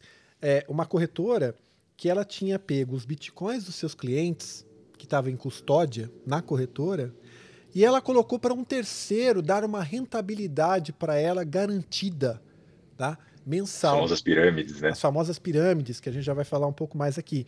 É, o que, que aconteceu? Apesar dessa empresa tá? que tinha essa custódia e que era uma empresa, uma empresa séria, não era uma empresa que queria aplicar golpe nos clientes. Mas ela colocou a custódia dos bitcoins, ela transferiu a custódia dos bitcoins dela para um terceiro. E esse terceiro era uma pirâmide. Ela sumiu do mercado, ela foi lesada, e aí os clientes perderam seu dinheiro. Então, olha o risco. O grande risco das pessoas se darem mal com criptomoedas não é porque o Bitcoin é fake, porque o Bitcoin é uma bolha, porque o Bitcoin é porque quem está por trás, quem está manipulando, né, esses, cenários, que esses, esses, esses, esses, modelos de negócio é que não tem. Tá, mas é comprar com segurança, saber onde você compra, onde você guarda, exatamente, e você está negociando, né? Exatamente. Eu acho que isso, isso é muito próximo de qualquer outro tipo de moeda exatamente. nesse sentido. Eu tenho que confiar. Né? Senão eu fabrico, eu imprimo a minha nota de 100 reais aqui na minha impressora e tento te vender. Né? Exatamente. Né? Opa, peraí. Mas o que acontece, né, Edu? As pessoas elas não têm esse conhecimento profundo de onde elas estão comprando. Se elas compram um Bitcoin, é, uma altcoin, numa corretora que não tem tecnologia própria, elas estão sob esse risco o tempo todo. É, às vezes acontece é, alguns problemas em umas corretoras aqui que sofrem uma manutenção do nada. Ah, ela sai do ar do nada. Aí as pessoas já ficam até preocupadas. Nossa, acho que saiu do ar. E não é. O terceiro tirou do ar e nem avisou ela, então ela não teve tempo de avisar os clientes. Então você não tem poder sobre o que está acontecendo ali no seu sistema, porque você está refém do terceiro. Uhum. Tá? Então a gente recomenda não participar de corretoras que são de terceiros. Tá? É, mas a gente é, oferece aqui, já aproveitando, é, nós temos uma unidade de negócio, como nós temos um, um software nosso proprietário, tá? É bastante escalável, baseado em microserviços, baseado na própria tecnologia da B3. A, a Block1 foi construída através da tecnologia da B3, tá? com profissionais que trabalharam no mercado financeiro, etc. A gente tem um, um modelo de alugar é, o nosso sistema para quem quer ter um, uma estratégia. Imagine que você tem uma estratégia de entrar no mercado cripto. Eu tenho uma estratégia aqui, qual que eu vou trazer clientes, que eu vou ganhar muito dinheiro com Bitcoin. Em vez de você querer ir lá contra, sair comprando, né, saindo fazendo uma, uma corretora do zero que pode levar ali seis, sete, oito meses e aí você perdeu seu time to market, às vezes alugar uma corretora, alugar um sistema de uma corretora pode ser mais interessante para você testar o mercado, uhum. que em questão de um mês, um mês e meio você está com ela no ar, tá? Então a gente oferece esse modelo que é o white label e a gente também oferece o modelo de licenciamento de software. Então, às vezes, não, eu não quero alugar, mas eu quero comprar o software de vocês. A gente compra, te entrega o software licenciado e você é, toca. toca a sua corretora. Só que aí você está comprando de alguém que desenvolveu essa tecnologia, domina essa tecnologia que foi, que foi construída, foi feita por profissionais do mercado, não foi feito por amadores, por Perfeito. pessoas iniciantes que às vezes simplesmente pegam um código pronto na internet e sai montando. Então, é, tem que se tomar muito cuidado, muito cuidado mesmo. E aí, aproveitando, falando de pirâmides, né? É, as pirâmides, assim, como é que a gente identifica uma pirâmide financeira, uma pirâmide? Muitas pirâmides surgem hoje com cripto. que é simplesmente sites que colocam no ar e aí te promete uma rentabilidade X. 10% ao mês, 50% ao mês, 10, né? 5% ao mês, etc e tal. É... E aí o que acontece? Você coloca lá um dinheiro em bitcoins e ele fica te rentabilizando em bitcoin por mês. Tem algumas que funcionam por alguns meses, mas todas elas quebram, todas elas somem com seu dinheiro. Então a dica que a gente dá é: qualquer site, qualquer empresa que te, te prometer rentabilidade, foge. Foge porque esse golpe vai vir mais cedo ou mais tarde. Não é tão você. fácil assim, né? Não é tão fácil, né? Entendeu? Então, assim, é porque tem muita gente que não é séria, tem muita gente picareta, tem muita gente vigarista, tem muita gente que quer aplicar golpe em pessoas inocentes. A gente conhece pessoas, assim, que é, sofreram golpes, assim, colocando 5 milhões num desses sistemas, assim, de terceiro, de, de pirâmide, né? E perdeu tudo. Olha que legal, olha que legal que colocaram aqui no, no, no, no chat do YouTube. Você, se tiver pergunta, mande também. Hum. O, o Gui Garibe colocou assim: ó, normalmente pessoas comuns com menos informações têm uma chance muito maior de perder do que ganhar. Que é isso que você está falando agora, né? Porque Exatamente. acaba brilhando o olho, né? Opa, peraí, vamos me rentabilizar 30% ao mês, 50% ao mês? Caramba! É, não pode, tem que, ser, tem que ter calma. Né? Calma. Coloca, compra um pouquinho de criptomoeda, guarda e esquece. Guarda. Fica naquela emoção do, do mercado, porque realmente flutua, sobe, desce. Tem uma estratégia. a longo tem prazo, uma estratégia, tem, tem uma estratégia. estratégia. A estratégia minha do Thales é Principalmente hold. de longo prazo. Exatamente, é hold. Você vai se dar bem no longo prazo. A gente acredita que você vai se dar bem porque a gente acredita na tecnologia e a gente conhece a tecnologia. É uma tecnologia poderosa, poderosíssima. Então, se você é, é, é, faz essa estratégia que o Thales falou, de comprar e esquecer, provavelmente você vai se dar muito bem lá na frente e vai ficar feliz da vida. Eu comprei e esqueci, viu? é verdade. Vou deixar lá, vou deixar lá. É, é o Du é um dos nossos clientes, assim, tá? É. O Du é um dos nossos clientes Já faz, lá Tem uns dois anos, acho que eu tô com dois anos que dois eu tô com anos, é, dois, dois anos. anos. Tá rodando, né? Tá, tá rodando. Você não mexe lá. Tá lindo. É, é que são tantas bitcoins que eu tô deixando lá. O Fernando tá querendo fazer um investimento. O Fernando, você quer entrar de sócio? Bora? Quanto que você paga na minha É a aposentadoria, garantia do, qual a cotação que você quer pagar, Fernando? Eu acho que o, brinde pra gente se tornar cliente, cada um ganhar um Ah, legal. Ó, o Fernando tá falando aqui nos bastidores que o brinde para que ele também se torne cliente da Bloco 1 é cada um ganhar uma Bitcoin. Uma só, né, Fernando? O que, que, é uma? Mas voltando, Thales e Call. Comprei Bitcoin de forma segura ou outra criptomoeda. É, tem chance de perder ou de alguém roubar? Vou deixar pro Thales. Vai lá, Thales. Mas falando. Ver. Não, vou, vou, dar, vou, vou falar de novo uma novelinha. Comprei de uma corretora segura, uhum. certo? Tá num local dito como seguro. A chance que alguém possa roubar? Posso perder essa Bitcoin? O que, que, eu, o que, que acontece, Edu? É, quando você compra de uma corretora segura, você fez todo o processo de cadastro, transferiu seu dinheiro, comprou lá no Book ou no OTC e tem o seu saldo lá em bitcoins. Ah, já faz seis meses, um ano que meu saldo está lá e tá ok. É, enquanto, essa corret... enquanto esse Bitcoin tiver com a corretora, a custódia é da corretora. É ela que tem acesso e é ela que tem a autorização para transferir esses Bitcoins para seja lá quem for. Tanto para devolver para você, quanto para sumir com ele do mercado e fechar as portas e o cara viver a vida dele na, nas Bahamas. Então, então, assim, comprou Bitcoin numa corretora, sendo ela segura ou não, se você tem uma estratégia de holding, de guardar esses bitcoins a longo prazo, porque daqui cinco anos você quer vender ele é, quando estiver bem mais valorizado, transfira eles para uma carteira pessoal. O que, que é uma carteira pessoal? É um aplica pode ser um aplicativo no celular, que são as, os aplicativos de wallet, né, que a gente chama.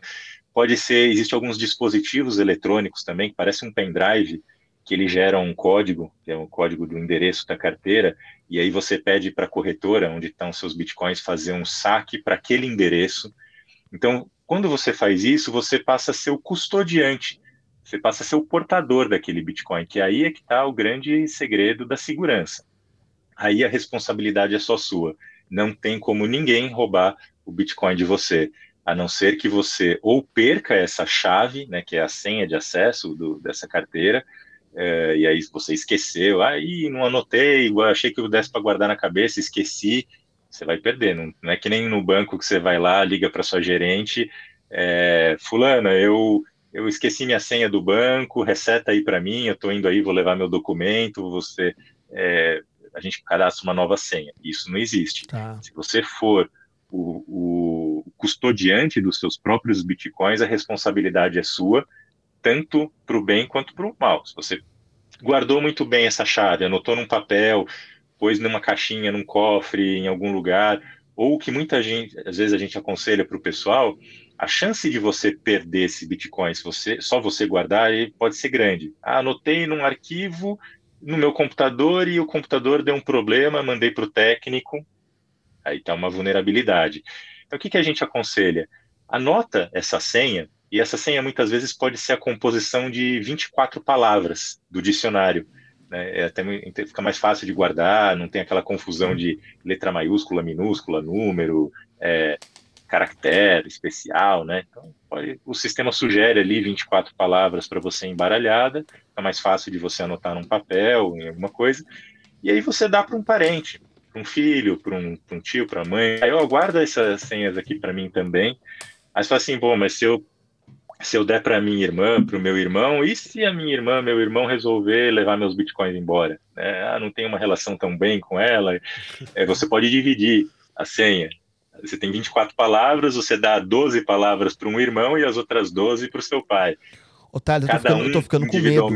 Eu tô ficando com medo, Thales. Sabe por quê? Eu, eu não lembro dessa Diga. senha minha. Eu tenho uma senha dessa, Thales? Du, se você for custodiante dos seus bitcoins e, e ah, a hora que você for transacionar para alguém, corretora não tem. Não, você não tem. Que nós, nós é que temos. Não. Ah, perfeito. Nós é que ah, temos. Nós é que temos. Ufa, é. eu não lembro nem a senha do meu celular. Ô, Thales, fazendo, fazendo só uma historinha agora que eu quero como, como conhecimento de. como como meu caso. Eu fui lá transferir um valor em reais para a conta da Bloco 1. A Bloco 1 foi lá e adquiriu um, uma fração de bitcoins para mim. Perfeito? E eu olho lá, acompanhando pelo app, bonitinho lá, minhas 12 casas decimais depois do zero, bonitinho e tal. Oito casas. Oito casas. São oito casas que eu tenho? São oito casas. Nossa, você quer umas 50 casas, porque eu não tenho nada de bitcoins. Você quer só um cheiro. e hoje eu quero me desfazer da, das, das bitcoins. Eu simplesmente peço. É, isso, isso é automático? Eu tenho que esperar alguém comprar a minha Bitcoin para que eu tenha esse valor em real na minha conta? Só para eu entender a, a como que se fala isso? É liquidez? A logística, a né? Logística. A logística. Isso. Então hoje eu tenho na X é. e eu quero, eu tenho uma Bitcoin, eu quero ter tra transformar essa uma Bitcoins em cento e poucos mil reais hoje. Esse processo é rápido? Você vai fazer uma oferta de venda desses seus bitcoins dentro da corretora. Tá. Isso vai entrar dentro do nosso livro de ofertas como uma, uma ordem de venda. Né? Uhum. Então, Hoje o Bitcoin, uh, consultei o preço agora há pouco, está 188.800 reais. Tá. É, se, vo, se, você pegar os seus, suas frações de Bitcoin e colocar uma oferta uh, um book, né, um livro de uma corretora, fala assim, olha, eu quero vender rápido, é, eu não estou, estou precisando do dinheiro. Você pode pôr uma oferta lá, fala assim, olha, eu, se alguém me pagar uma cotação de 180 mil, né? O preço do mercado agora é 188. Então, você põe 180. O mercado vai ver com bons olhos. Opa, tem alguém vendendo Bitcoin barato aqui. Eu vou comprar porque é uma oportunidade boa de pagar um pouco mais barato do que o preço é, atual né, que está sendo negociado. Nesse caso, seu Bitcoin vai ser liquidado de maneira muito rapidamente. A mesma coisa que você ir numa feira. O Ô, quilo do é tomate. Uma, é quase uma feira do rolo. Vendido a 12 é, reais. É, quase uma feira do rolo. Exatamente. Eu adorei. É, feira, e como o Bitcoin é uma commodity. Luísa, põe no corte aí. Feira do rolo de Bitcoins. Adorei isso. É. Adorei isso. Então, é, se você vai na feira e o quilo do tomate está sendo vendido em média por 12 reais, aí você tem um monte de tomate em casa que você fala, meu, não vou consumir isso aqui agora. Aí você vai na feira e oferta por 10, você vai vender rapidinho né? É, só que você tem um número limitado, você, você só tinha 10 quilos de tomate para vender. Alguém vai comprar os seus 10 quilos de tomate por 10 reais, mas é, aquele pessoal que chegar para comprar depois não, já vendi, não tem mais, você vai ter que comprar da banca do lado aqui que está vendendo por 12 reais o quilo. Então, a corretora de criptomoeda, ela funciona dessa maneira. Perfeito. É uma feira livre. Perfeito. Como feira. o Bitcoin é uma commodity, você independe de você comprar de mim ou de comprar de outro, você está comprando a mesma coisa. Né? Aí é que a gente entra até no, é, é, na questão, Bitcoin é um token, né, é um código é, fungível. O que, que significa? Que ele é, ele é uma commodity. Você pode comprar o meu Bitcoin ou comprar o Bitcoin do Call é, é a mesma coisa. não, por isso que pode ser negociado ali dentro de um livro, numa, um livro de ofertas, é, de forma é, é, que é igual, é o mesmo produto que você está comprando, né? Então a liquidez ela está ela tá atrelada a tá isso, a, a, ao valor que você está se sujeitando, à oferta que você faz no mercado. O mercado vai ver, se você falar, não, eu só vendo o meu se for por 200 mil reais a cotação. Obviamente ele vai ficar pendurado lá no book, aquela oferta, por um tempo ninguém vai comprar, até que o mercado inteira, o mercado inteiro perceba que 200 mil reais já não é tanto dinheiro assim para um Bitcoin. O pessoal está pagando mais do que isso, porque ficou escaro. Aí você vai vender, conseguir vender. Então é, ele funciona dessa maneira. Eu acho que é, né, é, é, eu tenho uns amigos velhos que eles compram a casa por 300 mil, que vender por 2 milhões, porque tem um valor sentimental. No Bitcoin não funciona, né, Thales? Tem, né? Ô, Thales, mas assim, a pergunta que não quer calar, algumas pessoas estão mandando aqui. É uma hora boa para comprar agora ou uma hora boa para vender? É, Olha, o Col falou isso agora há pouco, é, né? De, de, de, e aí? questão do, e agora? É, do mercado testar valor. Fala aí, Col. Mas é um bom momento agora para comprar não, ou não? Essa é a pergunta de um milhão, né? Não, é, deixa eu até falar porque mandaram aqui. ó, o... Cadê aqui? Uh, o Milton Villa mandou aqui, ó, abraço ao Col e Thales, a pergunta de um milhão de dólares. Quando o Bitcoin vai subir? Ah, nosso grande amigo, Milton. Aí, um abraço, Milton. Aí, ó, o Milton tá aqui online. É, o que, que ele falou? É, a pergunta de um milhão. Quando vai. Quando o Bitcoin vai voltar a subir e qual o valor que o Bitcoin vai atingir? Isso vocês já disseram, mas, né? Mas a ideia agora é, é agora é um momento para comprar? É uma hora boa para comprar Bitcoin? Então, tudo depende da sua estratégia, né? É, é o que a gente falou. Se você compra, é, se você tem uma estratégia de você comprar o Bitcoin e segurar ele, você pode comprar agora e deve comprar agora, porque ele está num preço bom, né? É, eu tenho pressa. Deve comprar eu tenho pressa. Um eu quero comprar agora. Ó, pra... A frase do Thales é poderosa. Oh, boa, Vai lá, Thales. Fala, fala, fala qual, de qual é, qual é? Sempre é hora para comprar. Você sempre deve comprar um pouquinho. Se você comprar de pouquinho em pouquinho, é, você consegue passar por todas essas, essas marés de é, pânico e euforia. E no final, tinha um amigo meu que, quando a gente montou a corretora, eu falava para ele: é, compra um pouquinho. Ele, ah, não, mas 10 mil tá muito caro. Imagina um código de computador, um negócio que eu nem sei como é que funciona. 10 mil reais, você tá louco? Eu, não, mas isso tem possibilidade, porque a tecnologia, aí a gente explicou tudo isso que a gente veio falando aqui na, na live, né, uhum. até agora. Aí ele falou: não, deixa eu, deixa eu olhar mais um pouquinho. Passou-se três. Eu falei: você viu só, Manuel? O nome dele é Manuel, em português. Eu falei: se você tivesse comprado por 10 mil reais naquela época, você teria 200 agora. Então... então, aí ele, não, mas agora já passou o tempo. Eu falei assim, daqui três anos vai estar um milhão e você vai se arrepender de novo. Então sempre é um então, momento para comprar. sempre um pouquinho, sempre é um momento para comprar um pouquinho. O que cabe no seu bolso. Mas sem essa ansiedade para querer resgatar logo, né, Thales? Não. É, compra, se você não tem, compra 50 reais, 100 reais, 500 reais. Ah, para mim não vai fazer falta 500 reais esse mês, sobrou um pouquinho é, em vez de eu, é, de eu levar minha namorada para jantar no dia dos namorados aqui, eu vou comprar 300 reais em Bitcoin. Aí você vai ter um problema maior, né? Ou não, né? Mas se ela, se ela entender como é que funciona, assim, é, entender é, para confiar, né? Estude, pra, entenda a tecnologia, você vai passar na tecnologia, de repente, aqueles 300 reais que você economizou com ela num jantar romântico agora no dia 12, daqui uns anos, vai ser uma casa nova que você vai estar comprando. Então, é tudo é estratégia. Pensa a longo, pensa Se a longo o Bitcoin prazo, cair, prazo. não vai te fazer falta. Ou seja, a longo prazo sempre. Sim, sim. Então, então, Thales, a gente pode entender que é, talvez como uma forma de investimento hoje, logicamente, como qualquer outro mercado, há riscos e ok, né? Todo mercado de investimento há risco. Né? Eu tenho um grande amigo chamado Leandro Delcol. eu, não, eu não posso falar quem é, para não gerar. Como é que fala? Ne é nepotismo? Eu não sei como é que fala trabalho em família. É, mas o Leandro é. fala assim: é, no mercado de investimento a gente ganha e perde, só que na balança a gente tem que mais ganhar do que perder. Mas em, em, alguns momentos a gente vai perder, né? Sim, Mas é saber sim. ter a maturidade para lidar com isso também, né? Que eu acho que a, a, grande frustração em nós latinos, em função de sermos tão ansiosos, né? Com tanta vontade de, de tudo ser logo, né? É a expectativa, olha, eu quero comprar uma Bitcoin hoje, quero que amanhã ela chegue a um milhão e eu vendo. Né? E aí gera aquilo, né? Caramba, a Bitcoin, a Bitcoin bateu 375 mil, eu vendo. Aí, lucrei.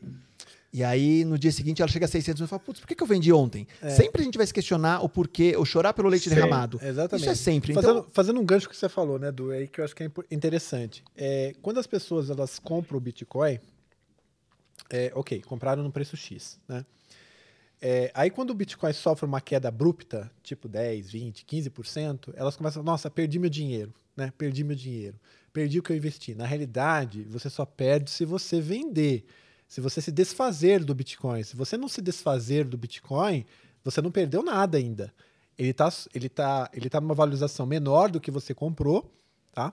É, mas se você tiver aquele sangue de aço que eu te falei, ele pode voltar e você recuperar o seu investimento. Então, o, o que acontece com as pessoas é que elas entram no pânico, que eu já falei, né? E elas acabam vendendo aí sim você se desfaz daquilo, você volta para a moeda fiduciária, você volta para o real e aí você perdeu mesmo. Mas se você segurar, é, que nem por exemplo, é, é, eu conheci pessoas aí quando o Bitcoin bateu lá 70 mil reais lá em 2017, que elas foram e compraram pela primeira vez.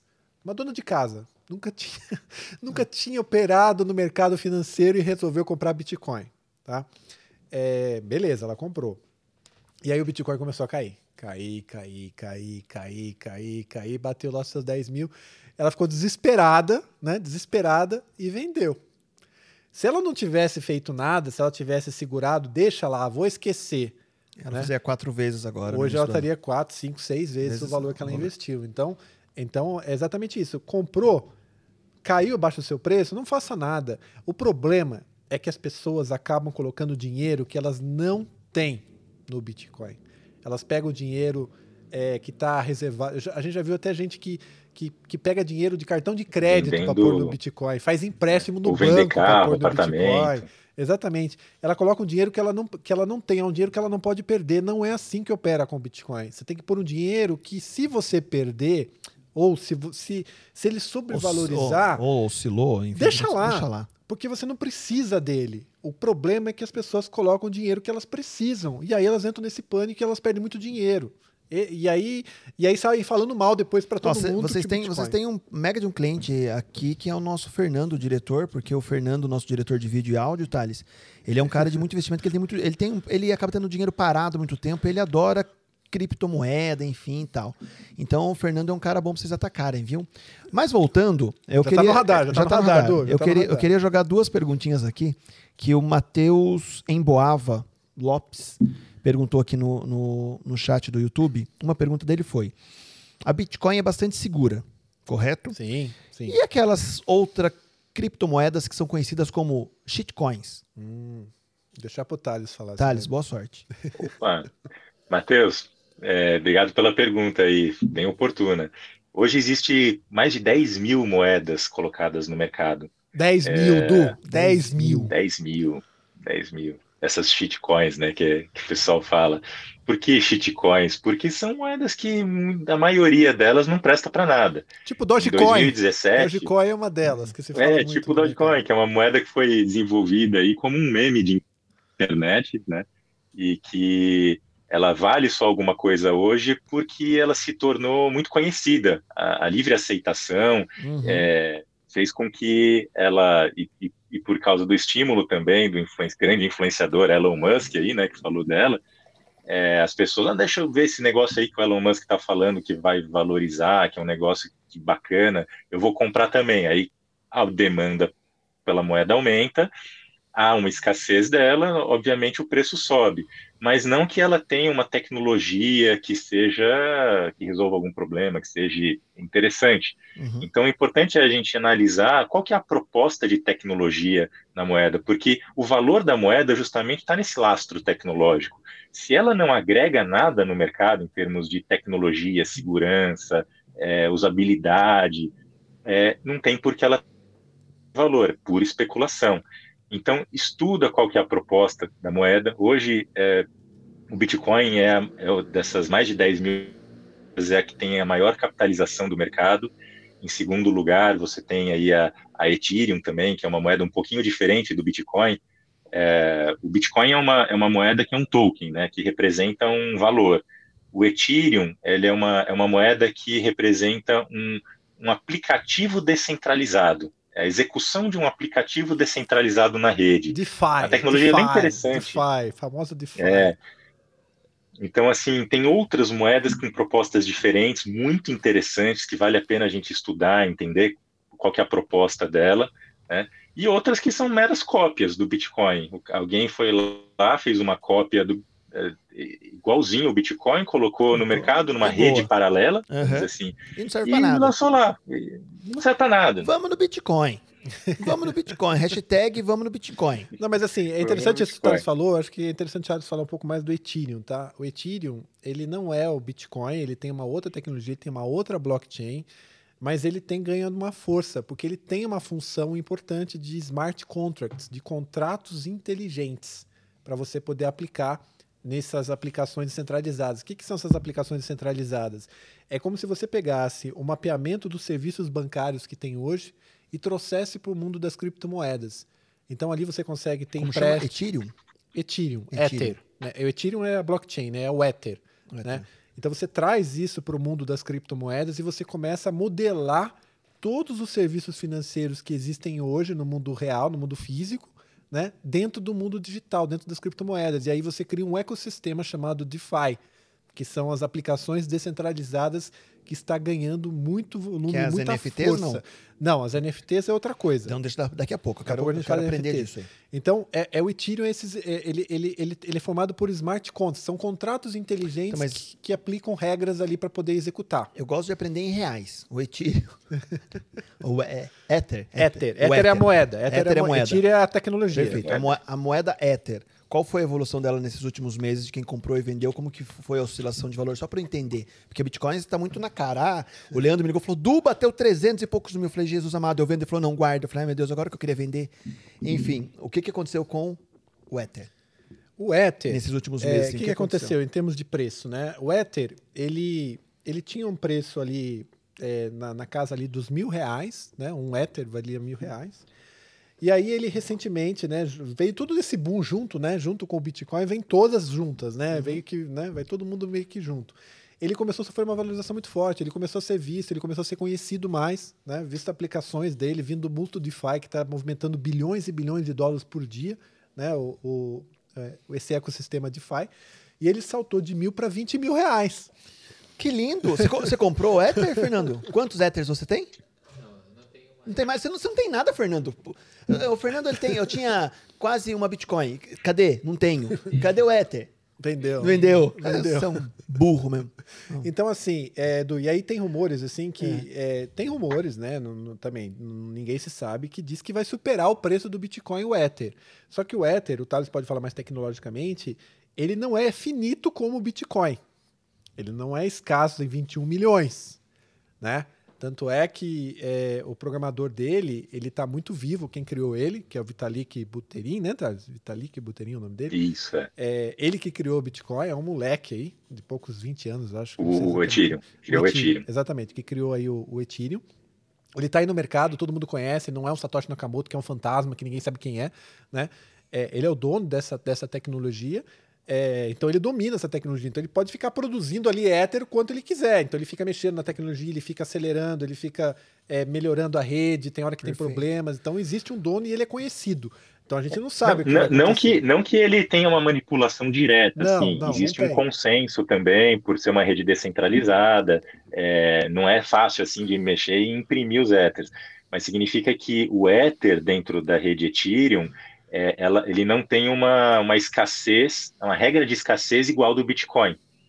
Se a rede inteira chegar no consenso, né, se todos aqueles participantes da rede chegarem num consenso de que, gente, é interessante aumentar o número de, é, de moedas, Ethers, né, que tem no mercado, eles podem fazer isso e, e aumentar através de, um, de uma desse consenso, né? É, ele é, é inflacionário. Perfeito. É, Ô, é é uma das características diferentes do Bitcoin. Perfeito. O, o- o Fernando pediu para fazer uma pergunta que ele tem 10 mil reais para aplicar. Ele compra os 10 mil de vocês em bitcoins ou ele divide 5 para cada? 5 pro Ether, 5 pro bitcoins?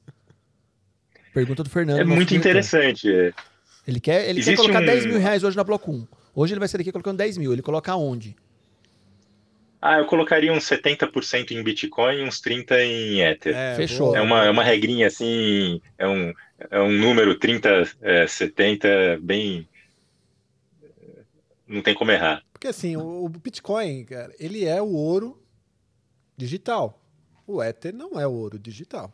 Né? Tá certo que gente, tem gente falando que vai ultrapassar o Bitcoin, etc e tal. Mas o Bitcoin ele tem a regra da escassez muito bem clara, muito bem programada, muito bem definida. O Ether não. O Ether não. Né? Tem a sua aplicabilidade? Tem. É, é, louvável? É louvável, mas não é Bitcoin. Perfeito. Ether não é Bitcoin, nunca vai ser Bitcoin. Mas rola comprar um pouquinho. Fernando, vamos comprar não, um com certeza. Não é, que, não é nem que rola. É, é, compre, compre porque é, tem, tem uma tecnologia muito importante dentro desse ecossistema é, digital. É, ela, tem um, ela tem uma proposta muitíssimo interessante, é valiosa sim e pode ainda subir muito. Perfeito. Então, a nossa dica aí é Show. compre Ether também. Compre Ether também. E vamos para, para a pergunta que eu tinha feito antecipada e era a pergunta do segundo semestre, que eu não estava entendendo muito bem. A gente divulgou lá que vocês falariam disso na, na live. Muita gente falou, Edu, você não escreveu errado aí o tal da NFTs? Falei, não, não escrevi não. O, o Call falou que eles vão falar disso. É... e eu queria entender um pouquinho o que são as NFTs. Porque rolou. A NFT é. Porque eu, eu vi, eu não sei se. Eu vou falar, falar muito é, agora, né? Não, não, eu, é, eu, vou, é, eu vou falar uma visão minha de leigo. Eu vi alguma coisa de alguém que vendeu tipo um GIF, um, uma imagem JPEG por milhões. Eu falei, o que, que o cara fez? E vale tudo isso? Né? Então, assim, é, eu não sei se isso tem a ver ou não. Tem. Né? Então, o que são as NFTs? NFT são a sigla de NFT, né? Significa é, tokens não fungíveis. Né? O, o, Bitcoin ele é uma commodity. É, o meu Bitcoin e o Bitcoin do Call não não há diferença né, entre um e o outro. É uma commodity. É, eu posso emprestar meu Bitcoin para o Call, depois ele me devolver Bitcoins que ele pegou de outros lugares. Vai continuar sendo Bitcoin e não interessa veio. O importante é que nenhuma nota de 100 reais eu posso trocar com você duas de 50 e a gente vai continuar tendo a mesma coisa, né? Então, isso, isso é a característica de fungibilidade das moedas. Tokens fungíveis significa que duas notas de 10 é igual a uma de 20, duas notas de 50 é igual uma de 100. Se a gente trocar essas notas, eu te dou uma nota de 100, você me dá duas de 50, a gente continua tendo a mesma coisa, não muda nada. São commodities, né? É, NFTs não. Você não consegue é, juntar é, tokens. É, ele, ele representa uma propriedade de alguma obra de arte, de um carro, de um imóvel, e ele mantém o histórico de quem foi dono daquilo ao longo do tempo. Então, se o Qualcomm NFT que representa uma obra do Van Gogh, o dia que ele vender essa obra, ele vai transferir a propriedade desse, dessa NFT junto com a obra. Então, a, a NFT ela representa algo no mundo real. É, se deixou de ser do Cole, a, a, obra do Van Gogh, a NFT também vai deixar de ser. E o novo dono daquela NFT consegue consultar de quem foi a propriedade daquilo, né? Então, é, é, um, é um registro de propriedade de algo no mundo real. Aquela NFT que recentemente foi vendida por milhões aí, que é, representava um, um gifzinho de tá internet, na minha mão, né? Tá na minha é. mão. Eu até coloquei aqui tá. no celular, ó, um gif remasterizado do Nyan Cat de 10 anos atrás. foi dado, foi feito uma, foi dado um, um talento nele, foi vendido por 300 Ether. É, isso equivale a 3,19 milhões de reais um GIF de gatinho. Olha, eu não sei, dá para ver na câmera? Olha isso. Olha isso. 3,19 milhões de reais, um GIF de gatinho. É isso é uma NFT? Ah, eu não acredito nisso. Eu tô ficando revoltado. Então significa que quem tem esse token, esse NFT, ele é dono desse GIF, ele é o proprietário. E se um dia ele colocar lá no eBay esse token para ser vendido, ele vai estar tá vendendo a propriedade daquele gatinho. Não significa que ninguém possa fazer uma cópia, dar um print nesse gatinho e colocar no, na sua foto de perfil do Instagram, né? Mas, porém, um é, você não consegue provar.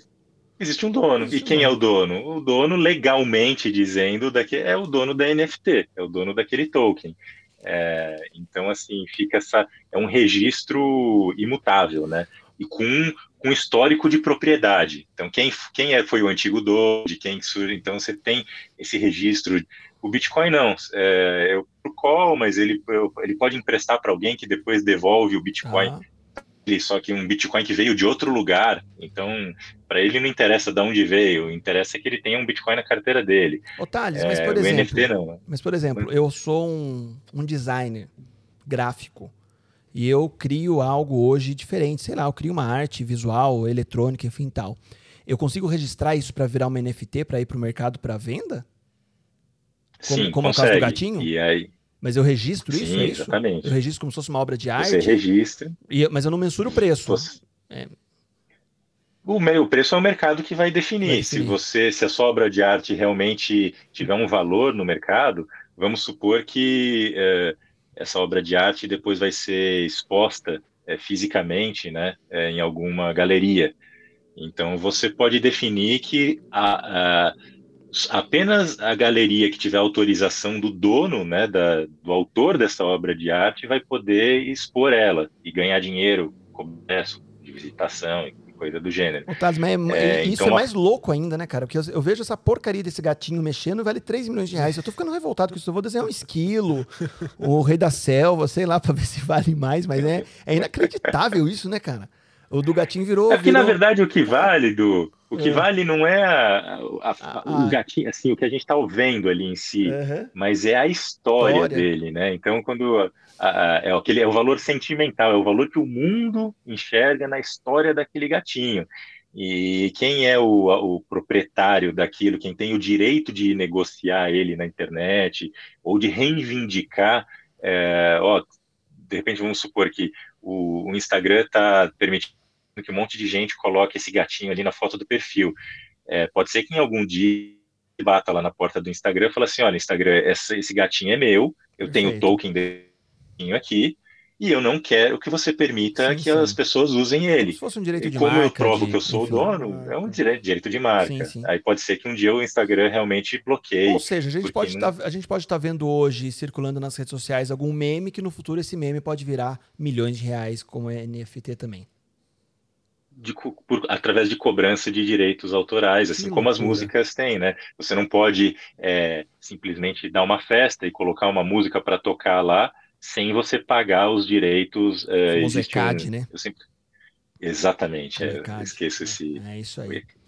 Muito bem. E aí, qual que é o futuro das bitcoins? Qual que é o futuro das criptomoedas? Qual que é o futuro desse mercado louco que vocês atuam? Me contem no futuro para a gente caminhar para o nosso final desse podcast de hoje, que está maravilhoso. Então, assim, o futuro. Né? Du, deixa... Oi, fala. Fica à vontade. Ah, fala, fala, depois eu completo Não, com, então, com uma historinha. Eu vou falar um pouco, aí o Thales complementa aí. É assim, a gente vê um futuro muito promissor né, das criptomoedas, porque é, é um mundo sem volta.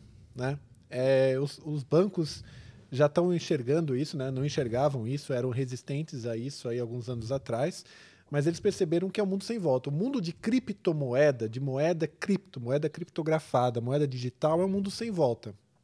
Tanto é que está começando o um movimento das moedas fiduciárias passarem a ser digitais. Né? É, o, a China foi, a, foi o primeiro país a, a, colocar o seu yuan digital, que já está rodando no país. É, e por incrível que pareça, ela foi também o primeiro país que começou lá com a sua moeda é, de papel, né? de cobre, né, Thales? Você falou, né?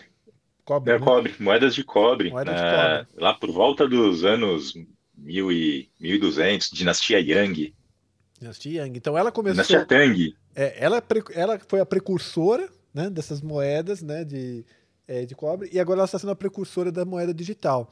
E vai começar um movimento do, dos Estados Unidos ter o seu dólar digital, não é o Tether, é o dólar digital mesmo, né?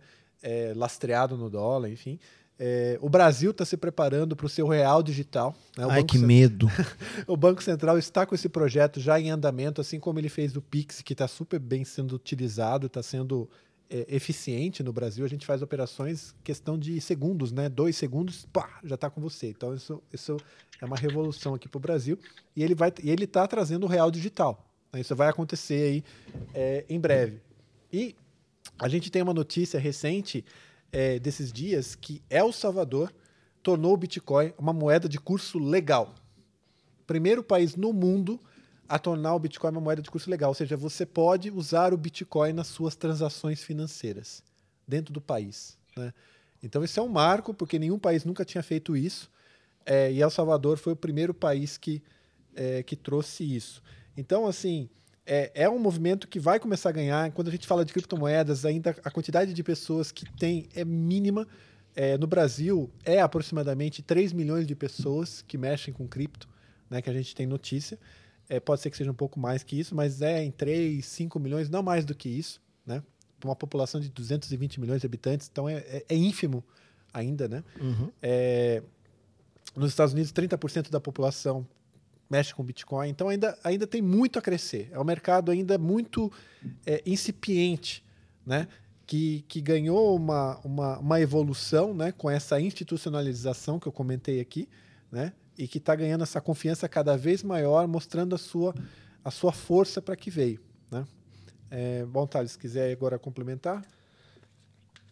Era, eu, eu ia comentar sobre a, esse o surgimento da moeda aí na, é, desenvolvido pela China, né, há, hum. séculos atrás, e que realmente a China foi a, a primeira, é, a primeira civilização a, a adotar é, o papel moeda, a moeda de cobre, e agora ela vem aí com essa inovação também, adotando a moeda digital, né? Então, realmente não, não tem volta, é, não tem por que a gente continuar usando uma, um papel moeda, é, sendo que a maior parte do dinheiro no mundo circula através de meios digitais há muitos anos. Já circula, né? É, é uma, é uma evolução natural, é, a gente só não percebeu, né? Acho que é, não caiu a ficha mas acho que a, a, o mundo das moedas digitais ele reacendeu isso. O nosso dinheiro ele nessa recentemente, né, nessa evolução da tecnologia da comunicação dos smartphones é, e do, das operações bancárias, ela já deixou de ser uma operação é, física há muito tempo. É, há quantos anos, uh, Du, a gente não usa um talão de cheque? A gente nasceu com um talão de cheque, né? É, mas a é gente isso, não. Né? É, eu nem tenho isso. O que, é isso? que é isso? Nós temos três jovens. Ah, nós temos três jovens aqui na sala. A geração que nunca teve um talão de cheque. Sabe preencher cheque? É. Já assinou? Tem cheque? Tem cheque na carteira aí? Tem aí? Tem aí, João? Fernando? Fernando nem carteira tem. O Fernando ele é tão moderno que ele só usa o celular com um cartão atrás, RG, CNH, ele não usa mais nada, tudo digital. Né, Fernando? O Fernando é um exemplo de cripto. De, não é criptomoeda, de cripto humano. É o Fernando. Então essa evolução ela, ela, ela é natural, ela veio. É, a gente, eu estava conversando com, Coa, com uma funcionária que a gente tinha, a gente explicando que ela era novinha também, a gente falando desse negócio de transações, de dinheiro, de papel. Aí a gente comentou com ela e ela não sabia que na nossa época, quando a gente era é, adolescente, assim, as operações com cartão de crédito, existia uma maquininha com, que, com papel carbono que você arrastava o cartão de crédito, por isso que cartão tem aquele relevo, né, os números em relevo. Então, pouca gente das gerações atuais sabe dessa história, né, do, da movimentação do dinheiro. Você tinha que a loja ligava por telefone para pedir autorização. Então, isso tudo foi evoluindo e os smartphones hoje trouxeram a possibilidade do próprio é, consumidor final, ele que está operando o seu próprio dinheiro, é, executar essas operações financeiras de modo que um banco com toda uma infraestrutura tecnológica por trás, já, até isso já começou a não ser mais necessário quando tem o seu próprio ecossistema financeiro. Que a grande novidade agora nesse mundo digital das criptomoedas são os sistemas financeiros descentralizados, que são os DeFi, que vêm até para dar um salto adicional aí na tecnologia do, do Bitcoin, né? O Bitcoin foi o precursor ali, o mais conhecido. Aí você tem agora as aplicações descentralizadas que rodam dentro da rede Ethereum. É, você tem as NFTs agora que está na boca do, do, pessoal aí falando essas novidades de registro de propriedade é, de bens materiais ou intangíveis também, né, músicas, essas coisas. E o, a, a o ecossistema da rede eh, financeira descentralizada, que são os DeFi's. É como se você tivesse um grande banco central descentralizado no mundo inteiro, com as criptomoedas rodando ali dentro, como tokens né, de troca de valores. Perfeito. Caramba, não? É isso. Ô, Thales, enquanto, enquanto eu vou só ter mais um, só mais uma perguntinha para o Call, que eu queria que você pegasse exatamente agora para a gente aí a, o valor real da Bitcoin hoje, o valor do Ether, que eu quero registrar como se fosse uma cápsula do tempo, a data de hoje no final, com data, horário e valor, para daqui a alguns anos a gente olhar para trás e falar, viu, Fernando, que não quis tá gastar seus 10 mil. Tudo na tela, ótimo, ótimo. é, bom, Call, Thales, enfim, que papo incrível. É, para quem chegou agora, para quem está chegando agora no YouTube, ainda dá tempo de, de você assistir, vai ficar salvo aí. Depois no canal na Pacortes Oficial, nós temos os melhores cortes dessa entrevista de hoje, desse bate-papo de hoje com esses dois monstros aí de criptomoedas da Bloco 1. Uh, ah, quem quer conhecer um pouquinho mais sobre tudo que nós falamos hoje, procura lá, Bloco 1 Digital no Instagram. O site vai estar tudo no descritivo do vídeo. É, os meninos, o Thales, o Aliás, Col... a gente tem é, uma, uma promoção, né? Quem, quem, quem nos enviar um e-mail né, na, no contato arroba bloco1.com.br. Com, sub... Pera aí, com... vamos por aí. Contato arroba bloco1.com.br. E colocar no subject, NapaCast, é. a gente vai estar doando aí 5 mil satoshis, tá?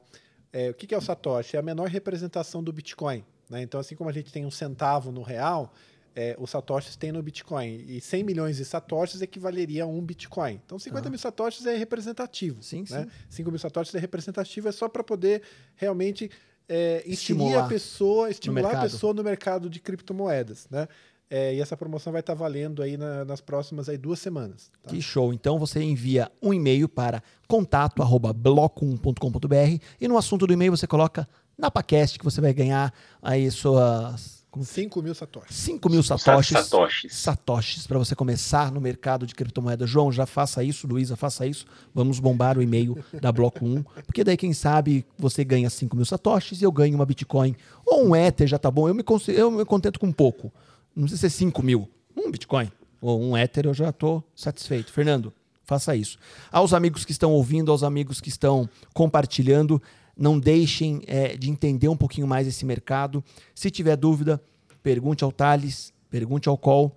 Ficamos à disposição. Nos nossos posts tem lá marcado os dois, uh, o perfil pessoal dos dois também. Eu acho que é importante você confiar e acreditar nesse mercado, mas com pessoas idôneas e eu tenho lá minhas, minhas, minhas, minhas frações lá e eu gosto muito de ver esse mercado. É um mercado que nos estimula realmente. É, é, é, uma loucura, mas é uma loucura boa. Eu gosto muito. Graças ao Leandro Delcal que eu cheguei entre vocês. Thales, muitíssimo preço, obrigado. Fala o preço. Não, calma. Só... Ah, é verdade. Vamos registrar agora. São hoje, dia 9 de junho do ano de 2021, 21 horas e 39 minutos. Thales, quanto vale um Bitcoin? E o cachorro latiu? 108. 188.053 reais. 181.053 reais. E um Ether? É. Um Ether está valendo 13.077 reais. 13.077 reais. Perfeitamente. Perfeito. Fernando, vamos comprar hoje ou amanhã? Agora. Agora. Agora.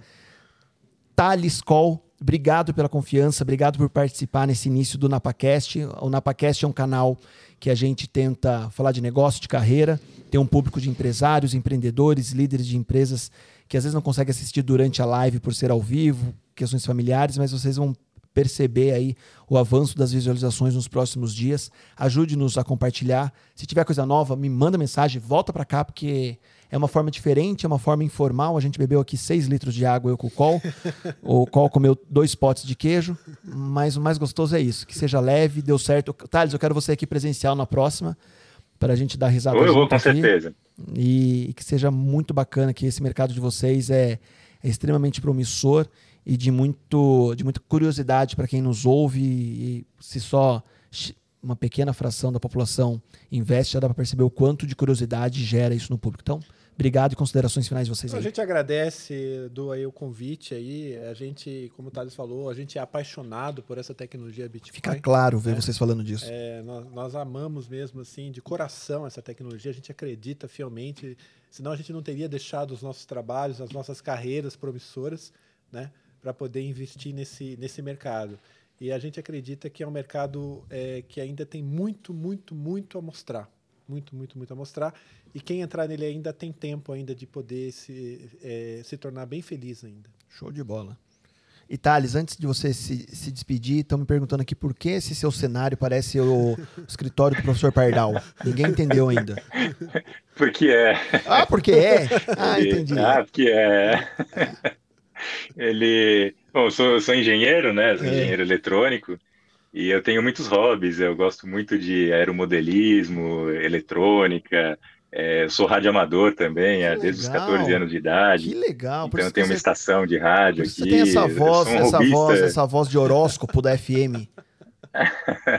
Que show, Quando você cara. Então fazer eu um- cultivo, eu- você quiser fazer uma live de radioamadorismo, chama o Thales. Ele é o expert no Ô, assunto. Thales, não sei se você percebeu, a gente falando de voz, a importância da voz e tal. é, nós contratamos aqui pro Napacast o Cid Moreira, voz real, pra fazer as vinhetas. Então é real, o Cid É Moreira real? é, que é a voz mesmo? mais. É, a voz mais imposta. Lá. esse papo tá um espanto. Aê, Cid, é isso aí. Então, o Cid nos agraciou aí com, com a voz. Você falou de rádio amador aí, eu amo rádio amador, acho super legal. E o que você falou agora de eletrônico, aeromodelismo e tal, é, você já apresentou seu laboratório pro irmão do Col?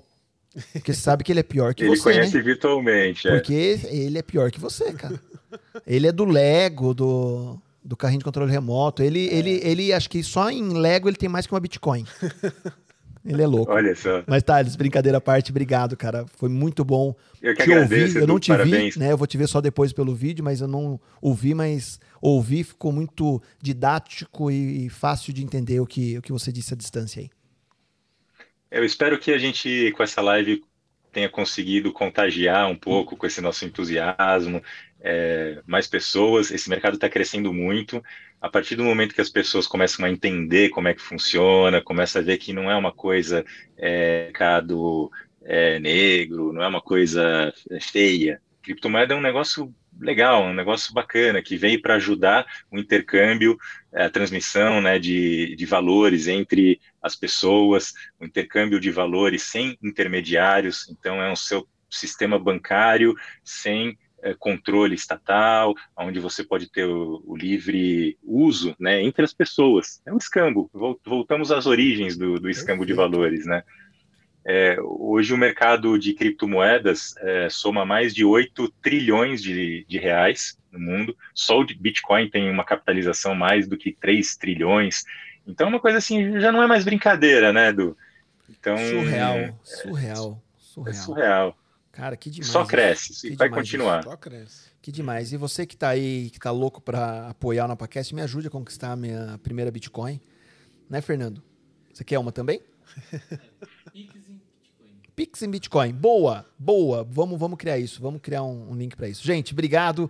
Segunda-feira temos mais podcast ao vivo às 19h30 pelo YouTube, depois nas principais plataformas. O áudio desse podcast já estará disponível amanhã. Spotify, Deezer, iTunes e Google.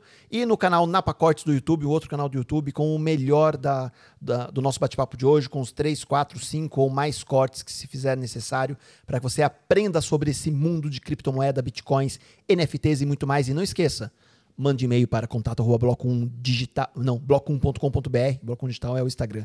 Contato arroba bloco1.com.br, com o assunto do e-mail Napacast ganha seu 5 mil Satoshi. satoshis. Satoshi. É isso aí. Thales, obrigado, Col, obrigado e até a Obrigado, próxima. Valeu, obrigado galera. também. Tchau, tchau. Abraço, tchau, tchau. Valeu.